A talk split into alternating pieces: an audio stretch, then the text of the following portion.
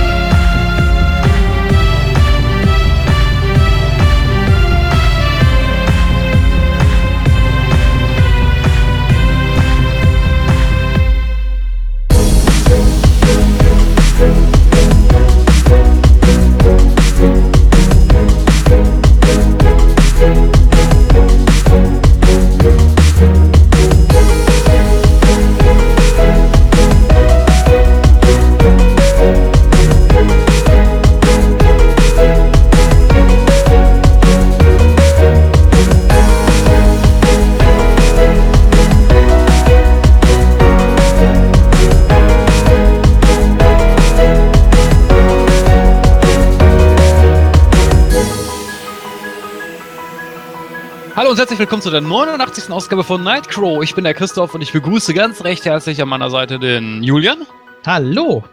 und auch den Jens. Ja, Hallöchen. Und auch den Go. Ach, ne, der ist nicht da. Entschuldigung. ja, ähm, unglaublich, aber wahr. Wir sind jetzt bei der 89. Ausgabe von Nightcrow. Das heißt, wir kratzen schon so ganz langsam an der 100. Lang ist es nicht mehr hin. Ähm, vielleicht schaffen wir das sogar noch zu unserem äh, Jubiläum, aber es sieht aber nicht so gut aus. Aber naja. Nee, das werden wir leider nicht schaffen. Also, Dann gibt's zwei Jubiläen hintereinander. Das ist doch toll. Ja, das ist großartig, ne? Ja. Ja, Jungs, ich war ja äh, bei der letzten Ausgabe nicht dabei. Ich war ja leider verhindert. Ich war ja auf äh, Fortbildung. Dementsprechend äh, war ich auch gar nicht Ha. hier zugegen. Schönes Fort- Wortspiel. Ja, Fortbildung, ne? Ja. Äh, ehrlich. Gebildet ist er ja, ne? Kann man nichts gegen sagen. Ja, das ist Archäologie richtig. und so. Ja. Ja, passt auch zum Thema heute. Äh, äh, ähm, ja, Smalltalk-mäßig. Ähm, ich möchte da eigentlich nicht so groß drauf eingehen, weil wir sind ja kein Polit Polit-Podcast, aber nichtsdestotrotz frage ich trotzdem mal so in die Runde. Äh, die Wahlen oder beziehungsweise die Bundestagswahlen, habt ihr die verfolgt, äh, Julian? Selbstverständlich. Trotz Urlaub äh, habe ich mich ans Handy geklemmt und habe geguckt, ob ich irgendwo offenes WLAN kriege oder sonst irgendwo Internet und habe dann natürlich versucht, äh, den ZDF-Livestream irgendwo zu kriegen. Es war ein bisschen holprig, aber es hat tatsächlich funktioniert und habe ich das mit äh, Spannung verfolgt, ja. Jens, wie war's bei dir? Hast du die Wahlen verfolgt? Natürlich, ich bin politisch sehr interessiert. Ich muss ja nicht alles verstehen, was da passiert. Nein, also äh, doch tatsächlich, ja, natürlich habe ich das verfolgt und hm, besorgniserregend, nicht? Es ist noch kein Weltuntergang, aber ähm, ja, es ist diskussionswürdig. Also jeder Polit, jeder Polit-Podcast hat momentan, glaube ich, wirklich viel zu besprechen. Bis auf in den Talkshows, ne, da ist das ja gang und gäbe jetzt die zweite Woche hintereinander. Äh, Jamaika-Koalition, ja, nein, wie wird's funktionieren? Bla. Immer derselbe Scheiß. Und hier auch mal eine berechtigte Kritik. Ähm, ich glaube, die aktuelle Politik, das dürft ihr jetzt natürlich nicht falsch verstehen, ja, die braucht die AfD. Und zwar wisst ihr warum? Weil sonst müssten sie nämlich auf sich selbst herumhacken. Die haben nichts Besseres zu tun als AfD hier scheiße. Sie ist scheiße. Kein, kein Ding. Das, das wollen wir gar nicht sagen. Ne? Aber die haben keine andere Diskussions, die haben keine Themen. Nix. Nur AfD ist hier scheiße, AfD ist da scheiße, wir müssen hier wegen AfD, wir müssen da wegen AfD. Hallo? Äh, ey Leute, gibt's keine anderen Themen mehr? Ey, ich meine, fast 13 Prozent, ja, ist zwar schon wirklich viel für so eine extrem junge Partei. Und das ist natürlich auch besorgniserregend, aber trotzdem sind 87 Prozent der Wähler äh, nicht für AfD gewesen. Anbei es mit Sicherheit auch viele, viele, viele Protestwähler gegeben hat, ähm, die eigentlich gar nicht die AfD wegen der AfD gewählt hat, sondern halt eben wegen etwas anderem. Und von daher äh, macht eure Sache mal richtig und hört auf, über die AfD zu quatschen. Und jetzt muss ich auch ehrlich mal gesagt sagen, und da möchte ich gerne eure Meinung mal drüber wissen, wenn man nämlich immer wieder diese Leute da in den Fokus rückt, und egal, ob man schlecht über sie spricht oder nicht, man erwähnt sie und macht damit eigentlich auch Werbung für die AfD, oder nicht? Äh, ja, vorab erstmal, bevor ich äh, deine, deine Frage dazu beantworte. Ähm, ich bin ja jemand, ich bin wirklich sehr Politik interessiert. Das heißt, ich schaue mir auch ab und zu mal ganz gerne diese sogenannten Bundestag-Debatten an, was in meinen mhm. Augen aber keine Debatten sind, sondern nur die Regierung hat den Scheiß gemacht, wir haben aber das gemacht und die sind sowieso kacke, weil die können sowieso nichts. Was anderes, ja, was anderes passiert da gar nicht. Also, ja. also für mich ist ja so eine Diskussion, man hört sich beide Seiten an, diskutiert darüber und kommt dann zum Schluss zum Konsens passiert in der Politik nie, nicht so wirklich, zumindest nicht bei diesen Bundestagsdebatten, habe ich da noch nie gesehen.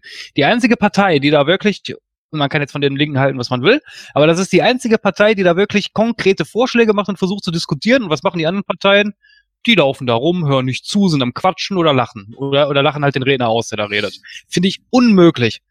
Ähm, so, zu deiner Frage zu der AfD. Ähm, ich sehe das ein bisschen anders, weil ich bin, ich bin halt so, ich versuche halt auch daraus irgendwo was, was Positives zu sehen, weil ich bin nicht so einer, der jetzt von vornherein sagt, ja, die Partei ist scheiße. Ich habe mir zum Beispiel auch das Wahlprogramm von der AfD durchgelesen, hätten vielleicht ein paar andere Wähler auch mal machen sollen, davon ab. Ähm, da steht zu 70 Prozent Scheiße drin. Müssen wir nicht drüber diskutieren. Aber zu 30 Prozent habe ich da dann doch so ein paar Punkte gesehen, wo ich gesagt habe, so ja, das ist ein guter Ansatz, da kann man doch mal drüber diskutieren. Deswegen bin ich eigentlich so der Meinung, so, ja, gut, okay, die AfD ist jetzt im Bundestag, in der AfD sitzen viele Vollidioten drin, müssen wir auch nicht drüber reden. Ähm, aber nichtsdestotrotz muss man sich aber mit den Leuten auseinandersetzen, weil ich halte, ich persönlich halte das für einen Fehler, wenn man die AfD jetzt ignoriert oder mit der oder die irgendwie links liegen lässt, weil das kann, das kann gewaltig nach hinten losgehen. äh, deswegen finde ich das eigentlich wichtig, dass man auf die Leute auch eingeht und dass man versucht, mit denen zu diskutieren. Und das kann man am besten eigentlich machen, wenn man sich auch gut vorbereitet. Nämlich äh, die meisten Argumente, die die AfD vorbringen, sind einfach Bullshit. So, und wenn man die dann wirklich durch, durch Belege und Fakten zerstören kann, diese Argumente, finde ich das gut. Äh, ich weiß, ich weiß, das ist schwierig. Ich kenne auch selber ein paar AfD-Wähler und ich weiß, mit denen zu diskutieren bringt gelinde gesagt null. Aber äh, ist ja egal, aber nichtsdestotrotz gibt es ja viele, viele Leute, die die AfD auch gewählt haben, wo ich jetzt mal nicht so denke, dass die einen IQ vom Pantoffeltierchen haben. Ne, wenn man denen dann halt vor Augen führt, so, pass mal auf, was die Partei davor hat in vielen Sachen, ist einfach nur scheiße. Denkt da doch nochmal drüber nach. Deswegen finde ich das gar nicht so schlecht, wenn man sich halt auch mit der Partei auseinandersetzt.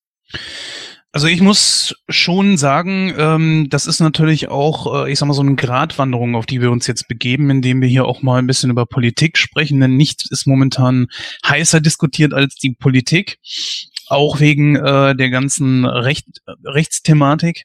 Und das soll man natürlich nicht unter den äh, Teppich kehren, etc. Übrigens, wenn wir schon hier über Politik quatschen, Christoph, müssten wir doch eigentlich auch äh, Politik-like reden, oder? Also hätte ich dich eigentlich zigmal unterbrechen müssen, oder? Mhm. Ja. nee, also, ähm, das sehe ich genauso wie du. Man muss mit ihnen reden. Man muss den Leuten zeigen, okay, äh, das ist jetzt absoluter Bullshit, was die da reden und was nicht. Und äh, sie zu ignorieren bringt tatsächlich gar nichts. Anbei ich auch sagen muss, ähm, es ist egal, was man gewählt hat, interessiert mich auch nicht, weil äh, das ist einfach äh, jedem das seine, was er gewählt hat und was nicht.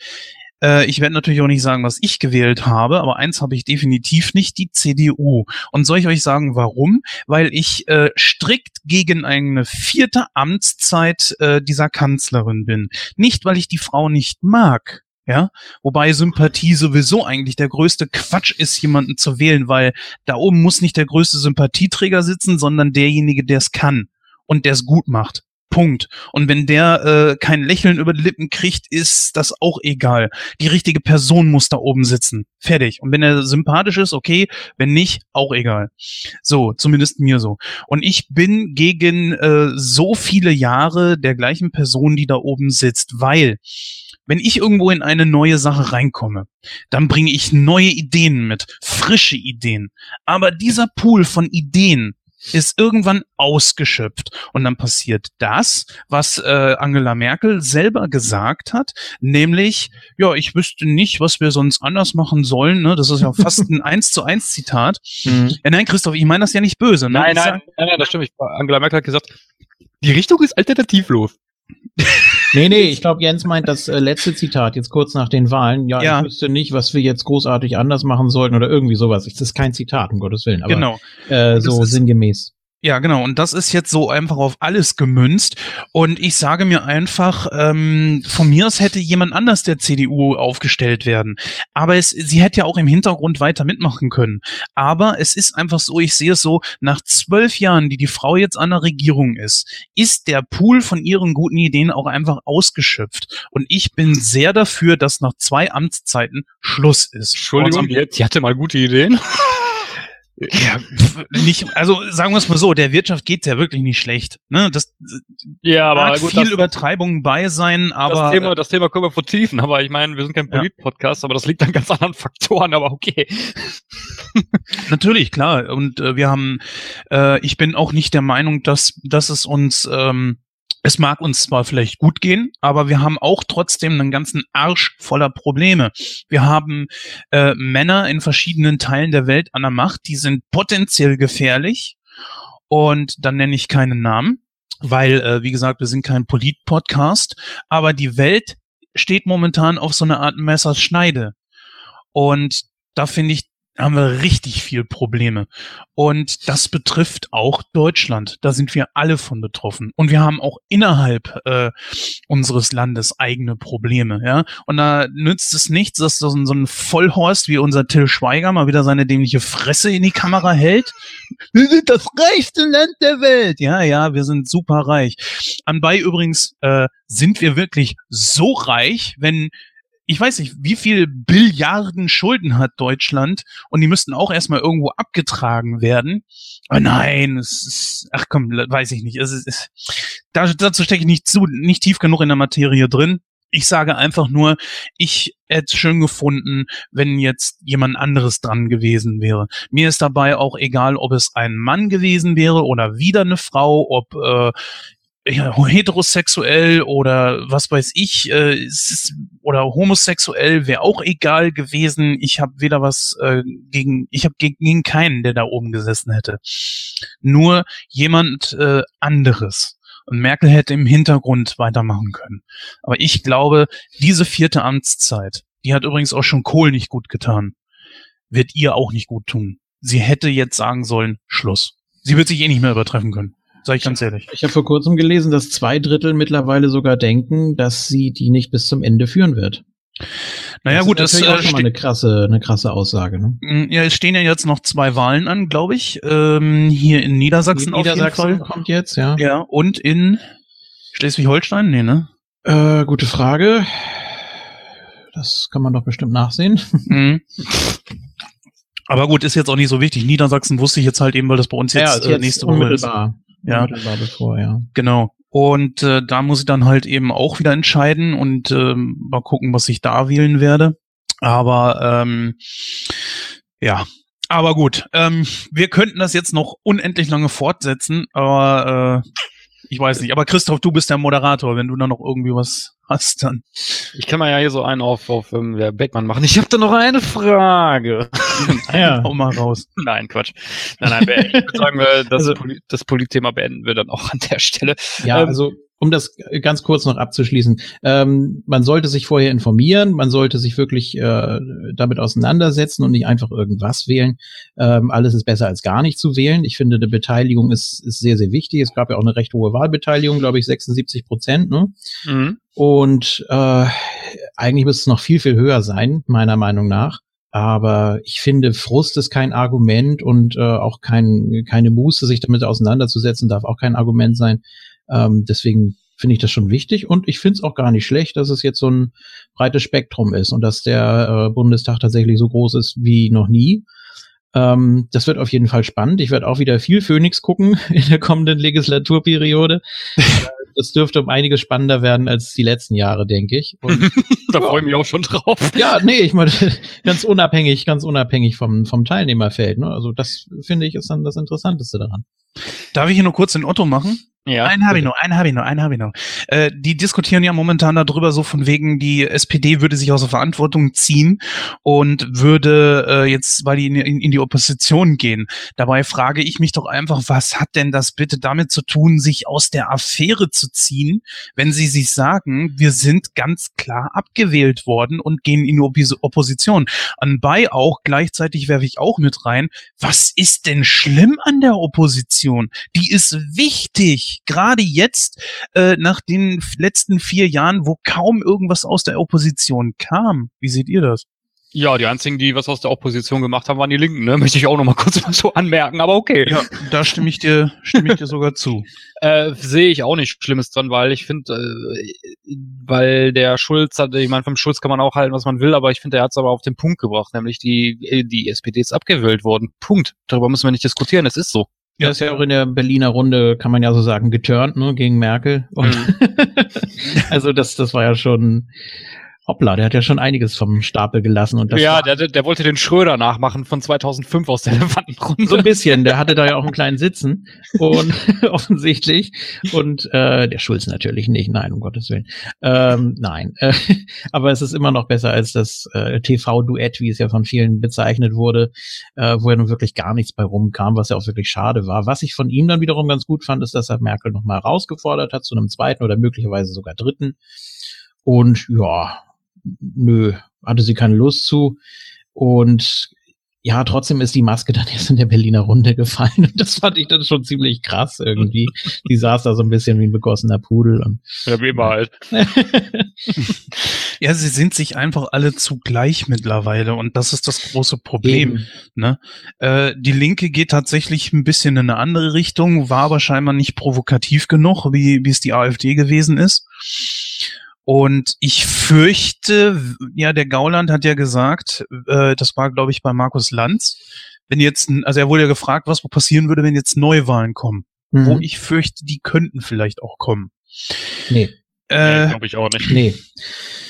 Ja Das gut, aktuell, ähm, aktuell sind ja CDU, CSU haben sich ja mittlerweile geeinigt wohl. Das scheint ja jetzt wohl vom Tisch zu sein. Problem Ja? ist CSU und Grüne. Auch FDP und Grüne sind sich einig, äh, nur in Detailfragen nicht. Eigentliches Problem ist CSU und Grüne, ja. Aber pardon. Ja, aber gut, wir müssen erstmal abwarten, wie die nächsten Wahlen jetzt hier sind. Und wenn die entsprechend äh, ausfallen, dann glaube ich schon, dass es Neuwahlen geben könnte. Aber sagen, ich glaube, wir einigen uns einfach mal drei drauf. Es ist nicht vom Tisch das Thema Neuwahlen. Es ist auf jeden Fall noch möglich. Und wenn das kommen sollte, dann glaube oder beziehungsweise fürchte ich auch, dass die AfD noch mehr äh, Stimmen bekommt. Vielleicht ist ja- nicht. Nee, es ist ja generell auch ein, auch ein, ja, Ja. ein Offenbarungseid, ne? Wenn du jetzt sagst, nö, das gefällt uns so nicht, wir müssen jetzt Neuwahlen machen und so. Ich meine, Jamaika ist, ist eine Möglichkeit. Das ist die einzige Möglichkeit momentan, stimmt wie es nicht. aussieht. Das stimmt. Nein, sondern Rot, Rot, Grün geht auch. Rot, Rot, Grün, Gelb. So, geht auch. Rot. Rot, Grün, Gelb. Ja gut, okay, aber es ist ganz gleich alle. Ja, ich sag's ja nur, es ist nicht Nein. die Möglichkeit. äh, das wäre dann ja zumindest, was äh, das Staatsoberhaupt dann anginge, eine Minderheitenregierung. Und das ist, glaube ich, auch nicht so im Sinne des Erfinders. Äh, Nee. Also von daher 32 noch was ist immerhin besser als, ja, man, man muss sich da schon so ein bisschen dran, dran orientieren. Und wenn die SPD sagt, ja, das war eine klare Abwahl mit 20 Prozent, da ist natürlich schon was dran. Ne? Also Ist auch ehrlich gesagt gar nicht mal so schlecht für äh, Demokratie, weil ich bin Ja. schon seitdem, seit jeher, seitdem ich mich für Politik interessiere, ähm, wenn wir uns das einfach mal angucken, seit Beginn der Bund, also seit Gründung der Bundesrepublik Deutschland, war nie eine andere Partei außer SPD und CDU an der Macht. Die müssen sich doch gar keine Sorgen machen. Lassen wir mal diese paar Tage, wo die, äh, ich glaube, FP, FDP war das. FDP. Ne? das. Das war aber auch, glaube ich, nur, da ist glaube ich, der einer abge, Das war nur kommissarisch. Ich glaube für fünf Tage oder so. Mhm, genau. Also lassen wir das mal, das kla- klammern wir aus, weil die wurden ja nicht gewählt. So, ähm, ich persönlich habe Schnauze voll von diesem Tennis. Geh in die CDU und du bist äh, definitiv sofort mit oben dran. Was ist denn das? Das ist doch scheiße. Die wissen doch, dass sie immer wieder gewählt werden. Und ich find's ganz gut, dass äh, da jetzt auch mal die Stimmen mehr verteilt werden, als wie immer nur CDU, äh, CSU beziehungsweise äh, SPD. Ich, ich habe das nie verstanden. Und jedes Mal, wenn du jemanden gefragt hast, warum wählst du denn nicht mal was anderes? Ja, wer soll's denn sonst machen? Hä? Hä? Habe ich nie verstanden. Tut mir Ja, leid. das, das verstehe ich auch nicht. Also man muss natürlich auch innerhalb von vier Jahren kann man ja auch mal gucken, was hat sich überhaupt geändert, wie, wie ist so die, die politische Landschaft überhaupt und wer will überhaupt wie arbeiten. Jetzt hat die SPD gesagt, wir wollen in die Opposition, äh, weil das äh, da natürlich mehr bringt, weil sie sich als abgewählt interpretiert haben, würde ich zustimmen. Ähm, deswegen äh, sehen sie sich jetzt eher da, ist ja auch völlig in Ordnung. Muss ja jeder das äh, so arbeiten, wie er am besten vorankommt für seine Ziele und Zwecke. Ähm, deswegen, man muss dann niemandem irgendwie äh, einen Vorwurf machen. Also ich finde, Opposition ist, ist verdammt wichtig und wir haben Ja. kaum was gehabt, kaum was gesehen, kaum was gehört die letzten Jahre und deswegen, ich bin sehr gespannt. Ich äh, werde mir, wie gesagt, oft Phoenix angucken, ähm, was ich die letzten, ja, Jahre eher ein bisschen runtergefahren habe. Also davor war es dann noch ein bisschen spannender, auch als die FDP noch ein bisschen mehr zu sagen hatte. Das war mir ein bisschen zu wenig jetzt die letzten Jahre und mal gucken, wie es jetzt abgeht. So, dann beenden wir das Politikthema. Ich habe nämlich, noch- ich nämlich noch was anderes. Aha. Ja, liebe Zuhörerinnen und Zuhörer, der ein oder andere Spiele-Fan ist ja sicherlich auch unter euch und äh, ich habe es tatsächlich geschafft, mir ein Super Nintendo Mini anzueignen. Hier nochmal einen schönen Gruß an die Nikola, falls du zuhören solltest. Vielen Dank. Vitamin B ist alles. Äh, Nikola von äh, Planet Eternia? Nein. Also aus dem. Nein. Ach so, okay, ich dachte, ich, weil ich dachte, das wäre jetzt ein Zufall gewesen. Nein, nein, nein. Ja, wie gesagt, ich, ich habe den ähm, SNES Mini tatsächlich zu Hause. Ich bin allerdings ein bisschen enttäuscht, muss ich sagen, und zwar was die Spieleauswahl betrifft. Ähm, ich weiß nicht, ob sich Nintendo damit einen Gefallen getan hat. Also es sind zwar ein paar gute Spiele dabei, das will ich nicht sagen. Aber so den einen oder anderen Klassiker habe ich dann doch vermisst.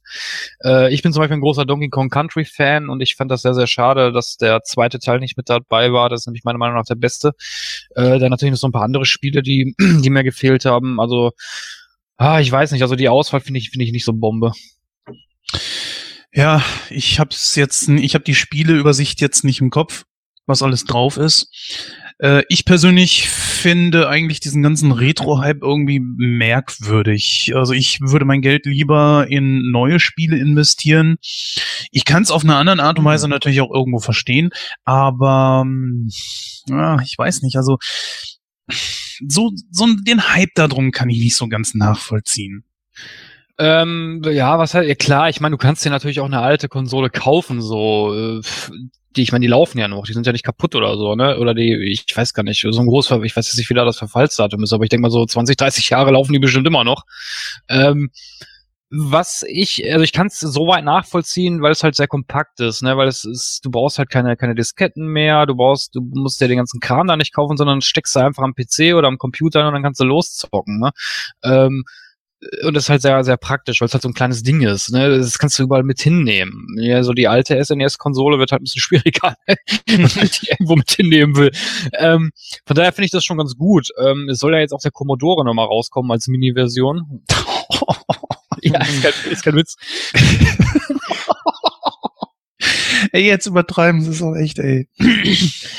Ja, also wie gesagt, es ist, ja, weiß ich gar nicht, darf man das sagen? Es, ist, es gab ja für den NE, NES gab es ja so einen kleinen äh, Hack, sage ich jetzt mal, wo man halt mehrere Spiele drauf installieren konnte. Das ist wohl auch jetzt für den SNES in Arbeit. Ich denke, das ist auch sogar legal, weil ich glaube, Nintendo hat dagegen auch überhaupt nichts gemacht. Ich glaube, die haben auch sogar die gleiche, die gleiche Engine, äh, Engineering, äh, Quatsch, die, die gleiche ähm, ähm, äh, Software für den SNES benutzt wie beim NES. Also von daher glaube ich, glaube ich, das ist denen auch scheißegal, wenn du da mehrere Spiele drauf installierst. Mhm. Da muss ich dann gleich mal sagen, warum haben sie das Ding nicht einfach irgendwie 10 oder 20 Euro teurer gemacht und haben da irgendwie die Möglichkeit eines Internetanschlusses dran gepackt? Weil dann hätten sie gleichzeitig auch, ähm, ich sag mal, über so eine Art Virtual Console äh, es anbieten können, dass man sich neue Titel runterladen kann Also ich- alten Sachen. Also ich bin ganz ehrlich, das Ding kostet 100 Euro. Ich habe jetzt auch den Normalpreis 100 Euro bezahlt. Also 100 Euro ist das Ding nicht wert, meiner Meinung nach, weil die, die Benutzeroberfläche ist wirklich sehr billig und einfach gehalten. Du hast, du machst das Ding an, dann hast du da eine Übersicht von den Spielen und dann kannst du eins aussuchen. Bam, das war's. Wie viele sind da drauf? Äh, 21. Hm. Welche Mario-Teile? Äh, also Mario World, also der erste Mario-Teil ist drauf. Dann Mario Kart. Hm. Und noch irgendwie, ich meine noch irgendwie ein Mario-Titel, aber frag mich jetzt nicht welchen. Dr. Mortal Kombat ist nicht drauf, ne? Mortal Kombat ist auch drauf. Ah, sehr schön. Naja, warum nicht? Also, Aber wie gesagt, also meiner Meinung nach, die 100 Euro ist das Ding nicht wert. Aber okay, muss, muss jeder selber wissen. Ich meine, wo konnte ich ja jetzt vorher nicht wissen, aber äh, also weiß ich nicht. Also hätte ich das vorher gewusst, hätte ich dafür keine 100 Euro ausgegeben, ganz ehrlich. Aber gut, okay. Also ich bin mit meiner Switch sehr glücklich. Ich äh, werde mal schauen, also da soll ja irgendwann die Virtual Console kommen und dann kannst du dir die Klamotten dann auch runterladen. Dann kaufe ich mir dafür lieber einen Controller, äh, der in Form eines SNES-Controllers ist. Die, und zwar äh, auch über Funk. Und das finde ich eine coole Sache.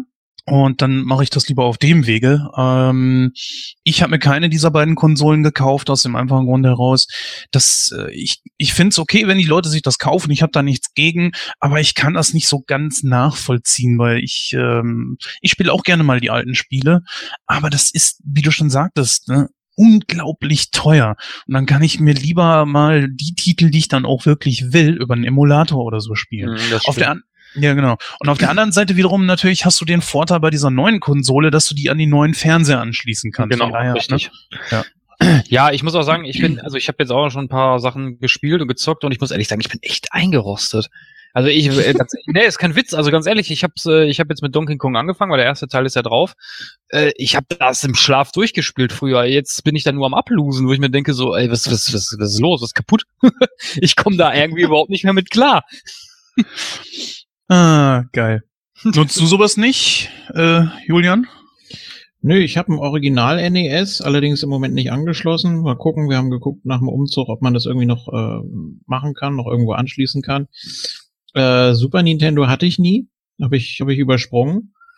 Ja, und sonst Gameboy habe ich noch, den alten. Da habe ich auch noch so ungefähr zehn, zehn Module dafür. Also, ja, es im Moment reizt es mich nicht so sehr. Also ich bin ganz glücklich mit dem, was ich so habe. Was ich ja vermisse, ist äh, das New Super Mario, äh, was es halt, ähm, na, hier, ähm, auf der Wii U gab. Das ist erst auf der letzten Konsole. Und ich vermisse es schon. Ich fand das so klasse und ich hoffe, dass das jetzt zum Beispiel auch für die Wii U kam, äh, kommt. Ach Quatsch, für, für, für die Switch kommt. Ne? Deswegen, ich hoffe echt, dass da jetzt so der, die Virtual Console kommt. Und äh, ich bin aber auch ehrlich gesagt äh, sehr gespannt, wie weit dieser Retro-Hype noch geht.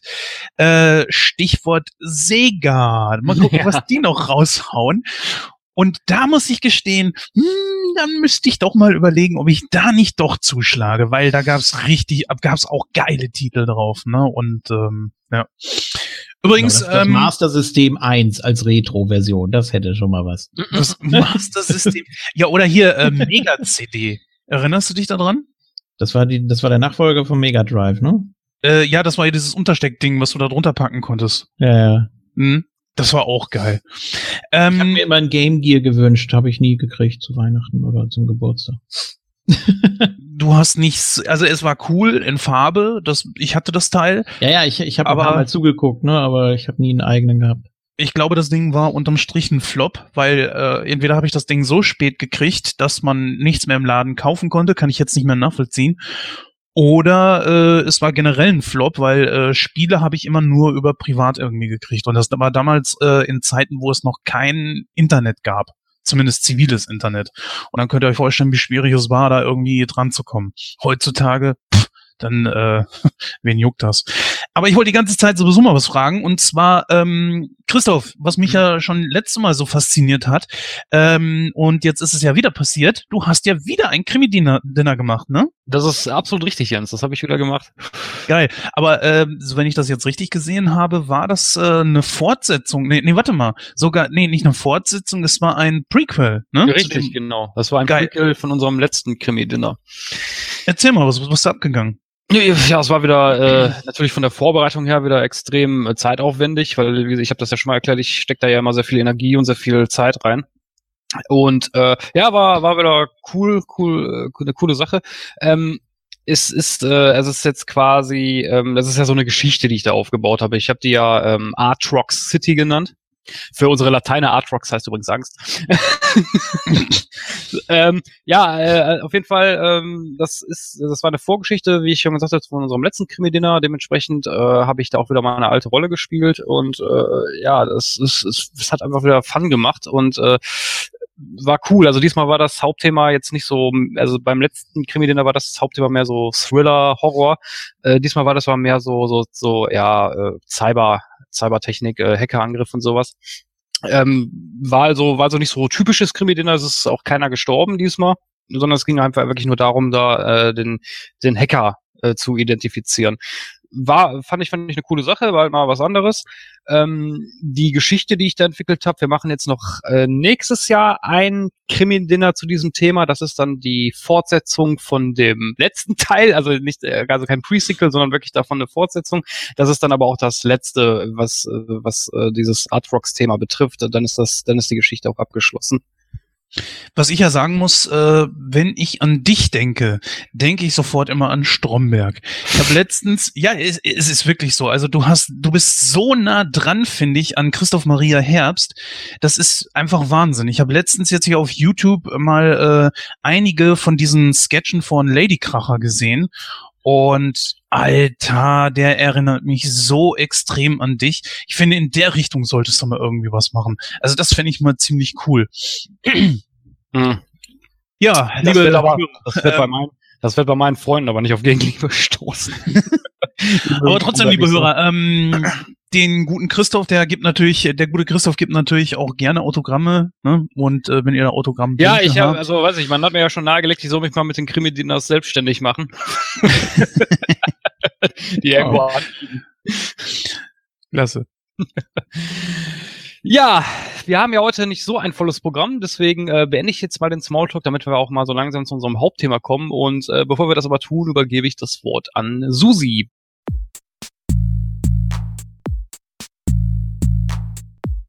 In der 89. Ausgabe von Nightcrow sprechen die Jungs über den ersten Teil von Indiana Jones.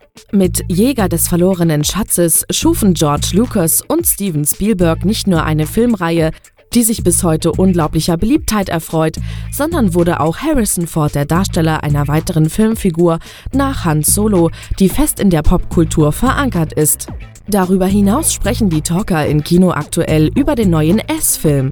Blade Runner 2049, den für das 30-jährige Jubiläum zurückgekehrte Film Dirty Dancing und zu guter Letzt den zweiten Teil von Kingsman. All das und wie immer noch viel mehr erwartet euch in dieser Ausgabe von Nightcrow.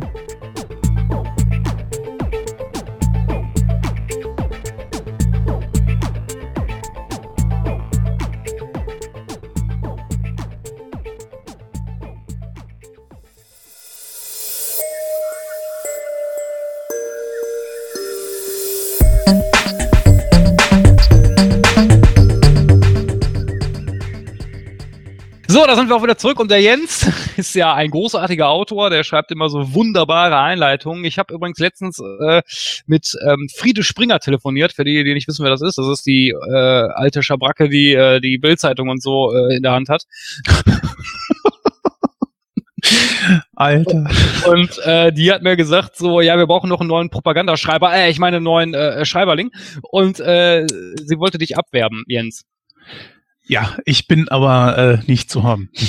Ja, das ist äh, sehr schade. Also die Bildzeitung braucht dringend noch Leute, die für Hass, äh, Gewalt und Titten und Wetterberichte sorgen. So, jetzt sagst du uns mal bitte deine, deine Einleitung vorlesen. Ja, wie gesagt, es geht um Indiana Jones, Jäger des verlorenen Schatzes. Äh, dem ersten Teil, beziehungsweise nach der Chronologie wäre es ja der zweite Teil. Warum, da kommen wir dann gleich drauf zu sprechen. Und hier geht's um den äh, Prof also dem, dem äh, Archäologen Dr. Henry Jones, besser bekannt als Indiana Jones. Und der erhält Besuch von äh, Geheimdienstlern und wird gebeten, die seit Jahrtausende verschollene Bundeslade zu finden und auch zu bergen. Da gibt es nur ein Problem bei, denn die Nazis sind ebenfalls hinter dem Ding her. Ja, und die wollen äh, damit allerdings äh, nicht unbedingt ein altes Kunstwerk bergen, sondern sie wollen das Teil haben weil sie äh, die mystische Kraft von der Bundeslade nutzen wollen, um natürlich gegen ihre Feinde damit vorzugehen. Ja, und so bleibt Indiana Jones eigentlich nicht viel Zeit und er muss versuchen, die Bundeslade vor dem Feind in die Finger zu bekommen. Ja, genau. Also erschienen ist der Film 1981, Länge ist etwa 111 Minuten, freigegeben ist er ab, ab 16 tatsächlich, echt? Mhm. Wieso denn das? Ja, okay. Ähm, Regie führte Steven Spielberg, das Drehbuch stammt von George Lucas, ähm, Philip Kaufman und Lawrence Kasdan. Ähm, in den Hauptrollen, wen haben wir denn da? Julian? Ja, natürlich. Äh, den Mann, der zu der Zeit irgendwie alles gemacht hat, nämlich äh, Harrison Ford. Kann man ja auch gleich nochmal so kurz drauf eingehen. Der war ja wirklich äh, sehr, sehr stark beschäftigt zu der Zeit. Äh, Karen Allen als Marion Ravenwood, Paul Freeman als Dr. René Belloc, Ronald Lacey als Major Arnold Todt, Jonathan Rice Davis als Salah, Denham Elliott als Dr. Marcus Brody, Alfred Molina in seiner ersten Rolle als der äh, ja, Gehilfe, Begleiter. Satipo lese ich jetzt hier gerade, wusste gar nicht, dass er auch einen Namen hat. Äh, Steht so im Abspann. ah ja, okay, gut. Mhm. Ja, das ist also ist ja nur eine sehr, sehr kleine Rolle. Hm. Ähm, Wolf Kahler als Oberst Dietrich, Anthony Higgins als Gobler oder Goblet oder Gobler oder was auch immer. ja, das sind so die wichtigsten. Ja, in altgewohnter Manier würde ich mal sagen, dass wir so die äh, Spitzen des Films uns mal raus, oder ach Quatsch, beziehungsweise wir fangen erstmal mit den Charakteren an und da fangen wir natürlich mit Indian. mit wem sollten wir auch sonst anfangen? Und äh, da würde ich mal direkt mal sagen, Jens, wie würdest du denn Indiana Jones, äh, beziehungsweise den Dr. Henry Jones, wie würdest du ihn denn charakterisieren? Äh, ja, sollen wir direkt mit äh, dem Charakter anfangen oder die Geschichte, die, äh, die, die Produktionsgeschichte oder Ich denke, das kann man gut kombinieren. Okay. Ja, äh, im Vorfeld natürlich war es so, dass äh, ja man eigentlich jemand anderes haben wollte als Indiana Jones. Harrison Ford war zwar wohl irgendwie die erste Wahl, beziehungsweise hatte man die im Hinterkopf, aber George Lucas hat gesagt, Moment, also nee, den habe ich schon in Star Wars drin und äh, er wollte jetzt nicht für, ja, dass, dass eine Person so viele Rollen eigentlich spielt. Und natürlich sind Indiana Jones und Star Wars sind genau die beiden großen Zugpferde, die George Lucas zusammen halt äh, ja entweder alleine oder halt eben zusammen mit Steven Spielberg dann geschaffen hat. Und äh, das, also Steven Spielberg und George Lucas haben ja zusammen Indiana Jones geschaffen. Und das Ganze ist ja auch so ein bisschen angelehnt an äh, frühere Filme, wo man dann äh, auch jemanden hatte, der so archäologenmäßig unterwegs war und äh, da hat man sich das Ganze ein bisschen abgeguckt. Und so kam man dann irgendwie letzten Endes auf äh, diese, diese Reihe hier Indiana Jones und es sollte auch eine Reihe werden. Anbei natürlich auch immer so die Sache ist, naja, äh, wenn so ein Film nicht erfolgreich ist, das war ja auch bei Star Wars so, wäre das auch nicht fortgesetzt worden. Und äh, es waren einige andere Leute für die Rolle des Indiana Jones ja schon äh, im, ja, sie waren dadurch eigentlich schon gecastet. Ja? Man wollte als erstes Nick Nolte fragen. Ne, der wurde auch gefragt, aber lehnte die Rolle ab. Hä, ah, Alter, ne? Hast ja eine Riesenkarriere danach noch gehabt, ja. Also ähm, verstehe ich ehrlich gesagt überhaupt nicht. Aber ich könnte mir Nick Nolte auch nicht als Indiana Jones vorstellen. Ne? Könntet ihr euch den Nick Nolte als äh, Indiana Jones vorstellen? Nee, Nicht wirklich. Genau, dann hatten wir noch andere Leute wie Tim Matheson, Peter Coyote, ne, auch recht gute Schauspieler, würde ich sagen. Und natürlich das berühmteste Beispiel, glaube ich, Tom Selleck, der wo auch der Favorit war von Steven Spielberg. Aber der konnte leider nicht, weil er bei Magnum schon unter Vertrag stand. Und ja, das ist natürlich echt eine Kacksache. Da können wir gleich, glaube ich, noch drauf eingehen. Da gibt's ja so eine kleine Folge. Oder kann man ja auch eben kurz erwähnen.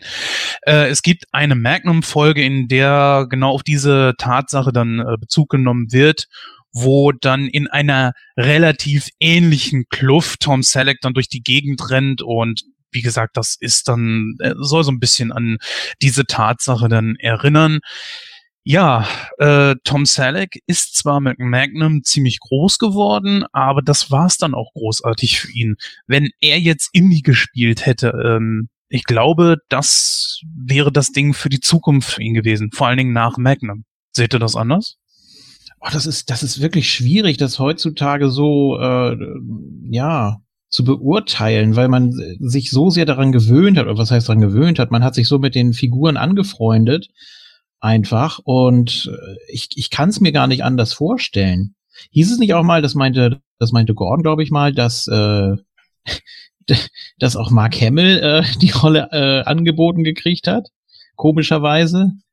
Das Aber kann so- sogar sein, ja. Ja, ja, deswegen, also äh, hätte, hätte auch nicht gepasst. Also äh, schon gar nicht, wenn man sich das alles so rückblickend vorstellt, wie das dann ausgesehen haben mag. Ich meine, ich, ich, ich will mir auch nicht stirb langsam mit äh, DiCaprio eine Hauptrolle vorstellen oder so. Das ist, das, das passt einfach nicht. Man, man kann zwar immer überlegen, ja, hätte das auch der und der gekonnt, aber da so lange jetzt dran rumzumachen, finde ich, uh, das ist, das ist ganz schwer. Das ist auch immer so eine Geschmackssache, glaube ich.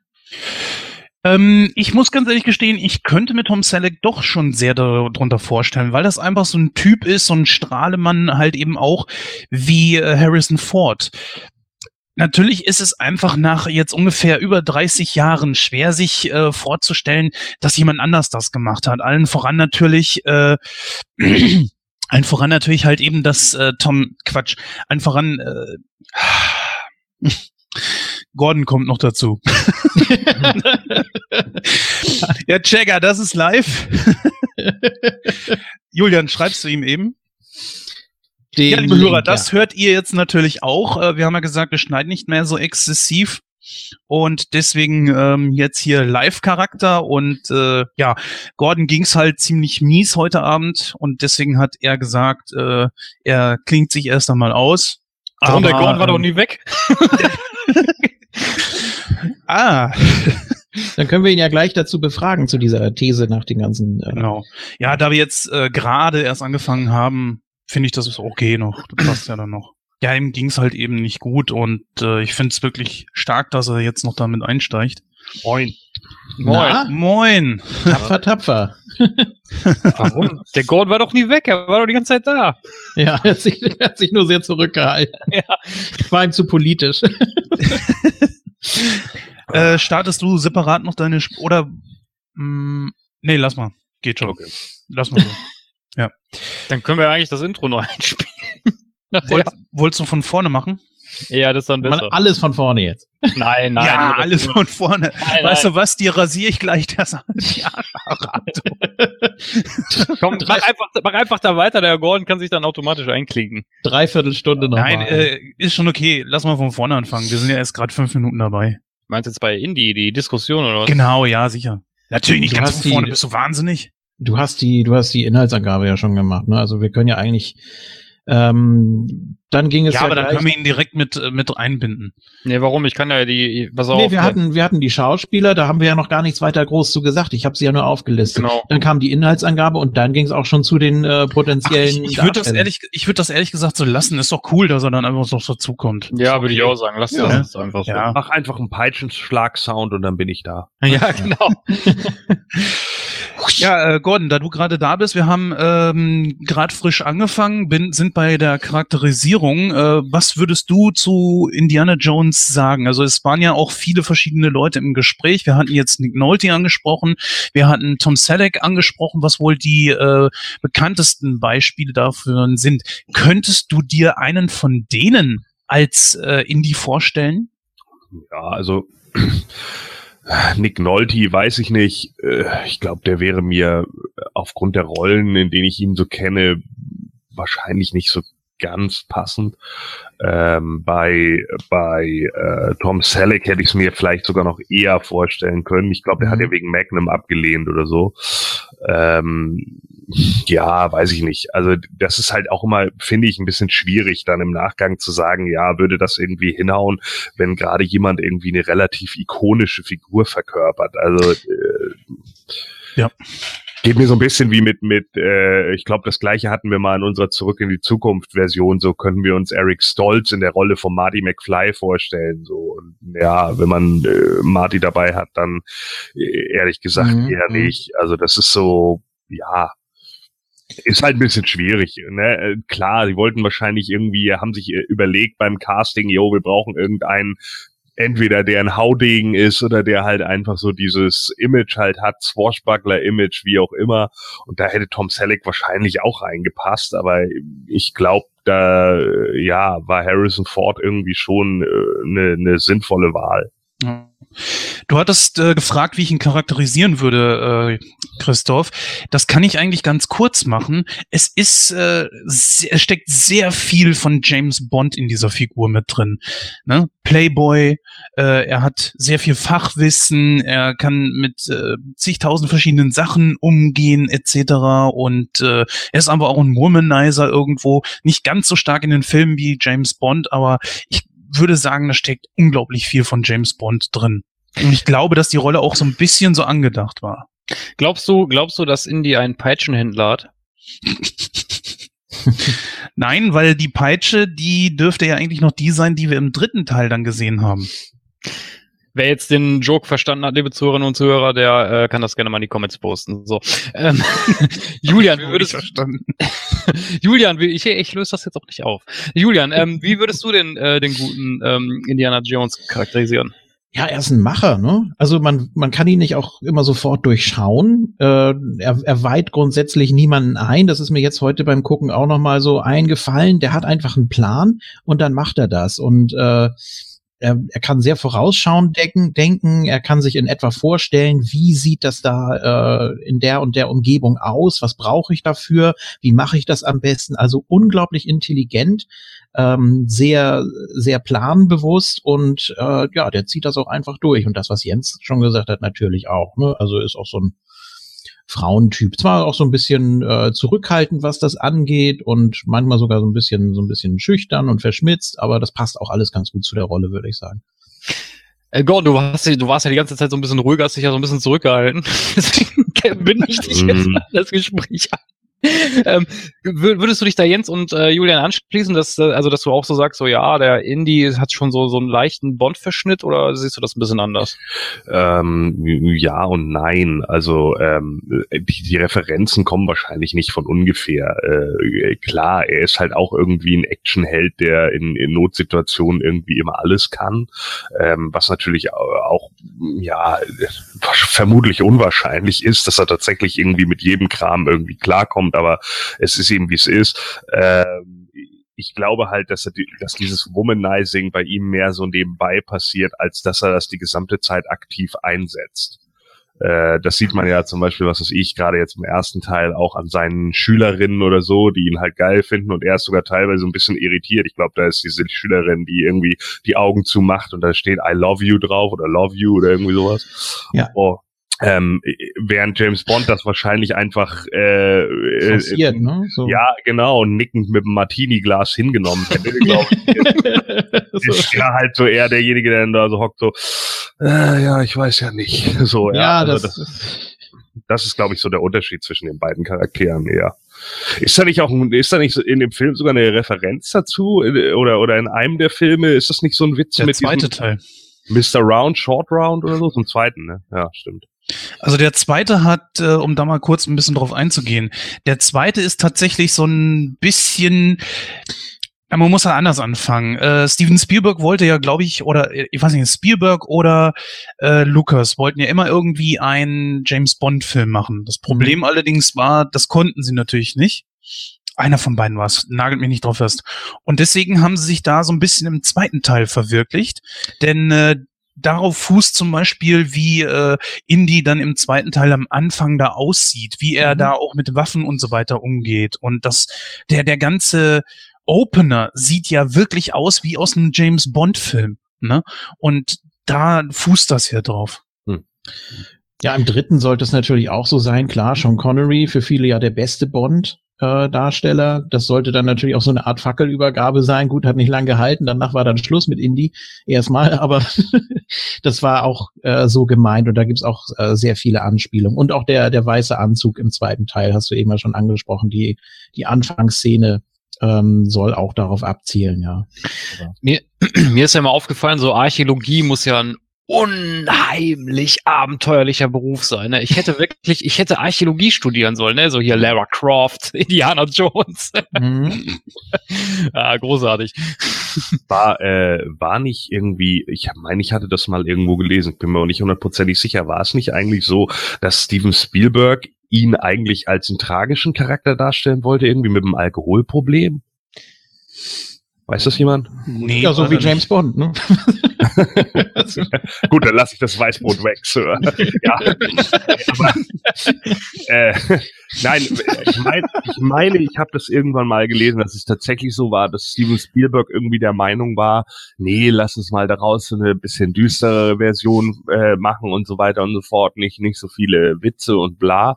Und dass sich dann aber Lukas und noch irgendjemand dagegen ausgesprochen hatten ich finde auch nicht wirklich, dass man es miteinander vergleichen kann. Also ähm, er ist ja nun wirklich mehr so der, der Draufgänger und hat ja nun überhaupt nichts von, von einem Agenten. Er ist einfach sehr neugierig und wird davon mhm. angetrieben. Und auch nochmal der Vergleich mit den, mit den Damen, die er dann da so hat. Also wenn ich das jetzt so im Kopf nochmal durchgehe, Marion und äh, dann im zweiten Teil äh, Willy und im dritten Teil, ja, eigentlich äh, okay, wenn man jetzt mal äh, sagen will, Dr. Elsa Schneider, äh, wobei das natürlich auch, äh, ja, äh, unschönes Ende nahm.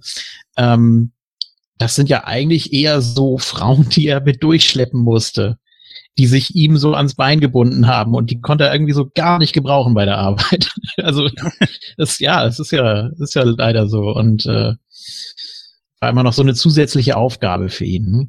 Klar gab es bei, gab bei Bond auch mal, ne, dass, dass er da diverse Damen retten musste, ne, aber ist jetzt, äh, war nicht so wirklich drauf angelegt, glaube ich. Ja, dann würde ich sagen, gehen wir mal bei den Charakteren ein bisschen weiter und dann mhm. beleuchten wir doch mal ähm, Marion Ravenwood. Und ähm, da würde ich sagen, Julian, du hast ja gerade so schön das Wort erhoben. da kannst du mal direkt da weitermachen. Ja, das ist, äh, sie wird ja so vorgestellt als die äh, Tochter von Abner Ravenwood, einem ja, Kollegen oder auch einem sehr, ja, man kann, man kann auch sagen Vorbild oder der die viel Vor Vorarbeit geleistet hat auf der Suche nach der Lade. Und deshalb muss er sie natürlich aufsuchen, weil sie seine einzige Spur ist zu dem Zeitpunkt.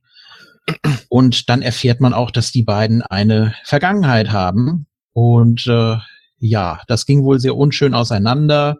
Sie äh, stellt sich als etwas äh, naiv dar und hat gesagt, äh, ich, ich war jung, ich war verliebt, ich wusste nicht, was ich tue und er, doch, hör doch auf. also so ein bisschen, ähm, am Anfang ist sie auch wirklich sehr, sehr aufbrausend und wird dann auch mit der Zeit so immer mehr zugänglicher. Und als sie dann ihre Bar verliert, natürlich, äh, sagt sie auch, solange ich nicht mein Geld habe, wirst du mehr kriegen, als dir lieb ist, als du gebrauchen kannst. Ich bin dein verdammter Partner. Also sie äh, macht da schon ordentlich Druck. Nur sie will an seiner Seite sein und das dann auch äh, komplett durchziehen. Ähm, die ist, das ist, ja, ich würde nicht sagen Powerfrau, das klingt immer so negativ, finde ich, aber das ist schon krass, wie sie da äh, sämtliche Kerle da unter den Tisch säuft und da, ähm, ja, da, da laufen ja so Wetten bei ihr in der Kneipe. Ähm, und ja, sie hat da wohl eine ganz gute Quote. Gordon, würdest du auch, äh, würdest du da zustimmen, wenn man sagt, äh, ja, dass Ravenwood so irgendwie so das Love Interest von Indie ist, oder bist du da ganz anderer Meinung? Nö, ich glaube, das kann man schon ein Stück weit sagen. Ist vielleicht, ja, vielleicht das vergessene Love Interest. ja, also, dass er, äh, ja, äh, weiß nicht, vielleicht hat er ja auch einfach nur gemerkt, so, oder vielleicht ist ihm da irgendwie klar geworden, ja, äh, man, man weiß erst, was man hat, wenn man es verloren hat, oder wie auch immer. Also das hm. kann ich schon so sehen, ja.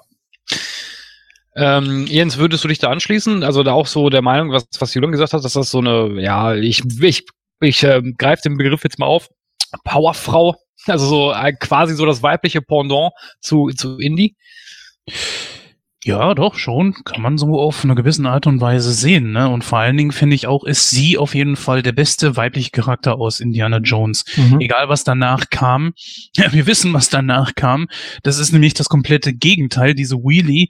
Und äh, aus dem meiner Meinung nach schlechtesten aller Indiana Jones Filme, aber da streiten sich ja auch viele drüber, Und sie ist halt einfach, das, das da neigt man ja ganz schnell zu, ne, in Hollywood, dass man Frauen und auch Kinder, dass sie ganz schnell äh, dazu neigen, nervig zu werden. Und bei Wheelie haben wir zum Beispiel das äh, große Problem, sie ist das in Reinformat. Und während Marion allerdings so, ja, Powerfrau, ja, ich sag mal eher sehr, sehr selbstbewusst ist und auch selbstständig ist, Mhm. Abgehärtet, ne? Also Abgehärtet, genau, ja. Ne? Also sie weiß auf jeden Fall, was sie will. Sie weiß sich auch zu wehren. Sie schlägt auch mal zu. Und das macht sie zu einem äußerst angenehmen Charakter, ja, wo ich nicht jedes Mal mir die, die Fußnägel vor, vor Wut abkauen möchte, wenn ich die sehe, weil diese Wheelie aus dem zweiten Teil ist so nervig. Die macht den ganzen Film kaputt, finde ich. Genauso wie halt eben der Jaust. Der Jaust ist noch ein bisschen erträglicher, aber äh, diese Wheelie ist sowas von, von schlimm. Und wenn ich dagegen Marion sehe, ähm, ne, diese Wheelie ist ja wirklich auch Damsel in Distress, ne? Muss hier gerettet werden, muss da gerettet werden, etc. Marion gerät, auch in solche Situationen, aber sie nimmt das ein bisschen gefasster, beziehungsweise versucht auch selber aus dieser Situation rauszukommen und äh, ist nicht immer nur auf Indiana Jones angewiesen. Und deswegen, wie gesagt, ist sie ein sehr angenehmer weiblicher Charakter. Wer auch immer das so geschrieben hat, äh, top. Ja, da stelle ich mal so die alte Frage in den Raum. Äh, Wer sind die größten Gegner der Amerikaner? Na? Die Deutschen? Nein, die davor. Nochmal die Deutschen? Nein. ja. Ähm, deswegen würde ich sagen, kommen wir mal zum, zu dem Antagonisten des äh, Films. Das ist natürlich der Oberst Dietrich. Äh, interessanter Funfact. Ich habe gerade gelesen, der sollte eigentlich ursprünglich von Klaus Kinski gespielt werden. Sehr gut. Hätte ich, hätte ich gerne gesehen. Dann hätten, sich die, dann hätten sich die Dreharbeiten ja ständig verzögert. Obwohl, da hätte das, da hätte das Zitat mal gepasst. Was? Indiana Jones? Was hätte der gemacht? Der hätte seine Peitsche genommen. Und ihn in die Fresse gehauen.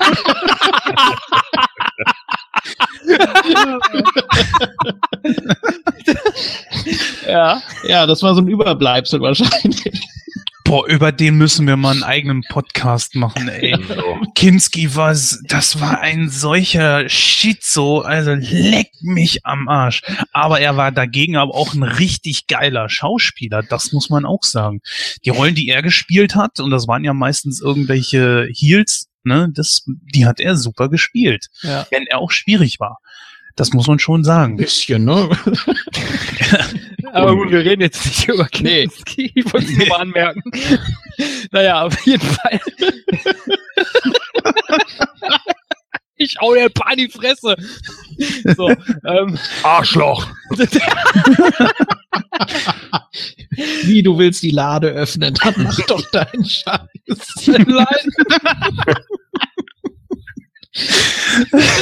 machen Wirbel in Amerika, wirst schon sehen. Also wer, wer jedenfalls übrigens noch nicht gesehen hat, ne, ich möchte gerne nochmal darauf hinweisen, Max, Max, Max Giermann in Ja. der Rolle ist natürlich Ja. großartig. Okay. Ne? Ja. Also, guckt euch das an, äh, wenn ihr es noch nicht gesehen haben solltet. Ja, ja, gut. Auf jeden Fall, ja, der Oberst Dietrich, ich äh, denke mal, also von meiner Warte aus, ich kann nur sagen, er ist so der typische, ja, äh, für Oberst der Nazis. Also ich äh, kennt man eigentlich so von der Darstellung her. Also ich, ich, ich wüsste jetzt nicht, wie man den großartig charakterisieren kann, außer ihr habt jetzt da eine andere Meinung, äh, ähm, äh, Gordon. Was nochmal? Also ja, man kennt ja, man kennt ja so so diese Darstellung von so einem typischen äh, Leutnant oder Oberst, von wenn man so äh, diese Nazi-Thematik da aufrollt. Ich finde, das ist immer so meistens so das Gleiche. Also das, das ist immer so einer, der ein bisschen so machthungrig ist und äh, versucht irgendwie äh, seine seine Ziele durchzusetzen. Also so ohne Ecken und Kanten, so meiner Meinung nach. Oder wie siehst du das?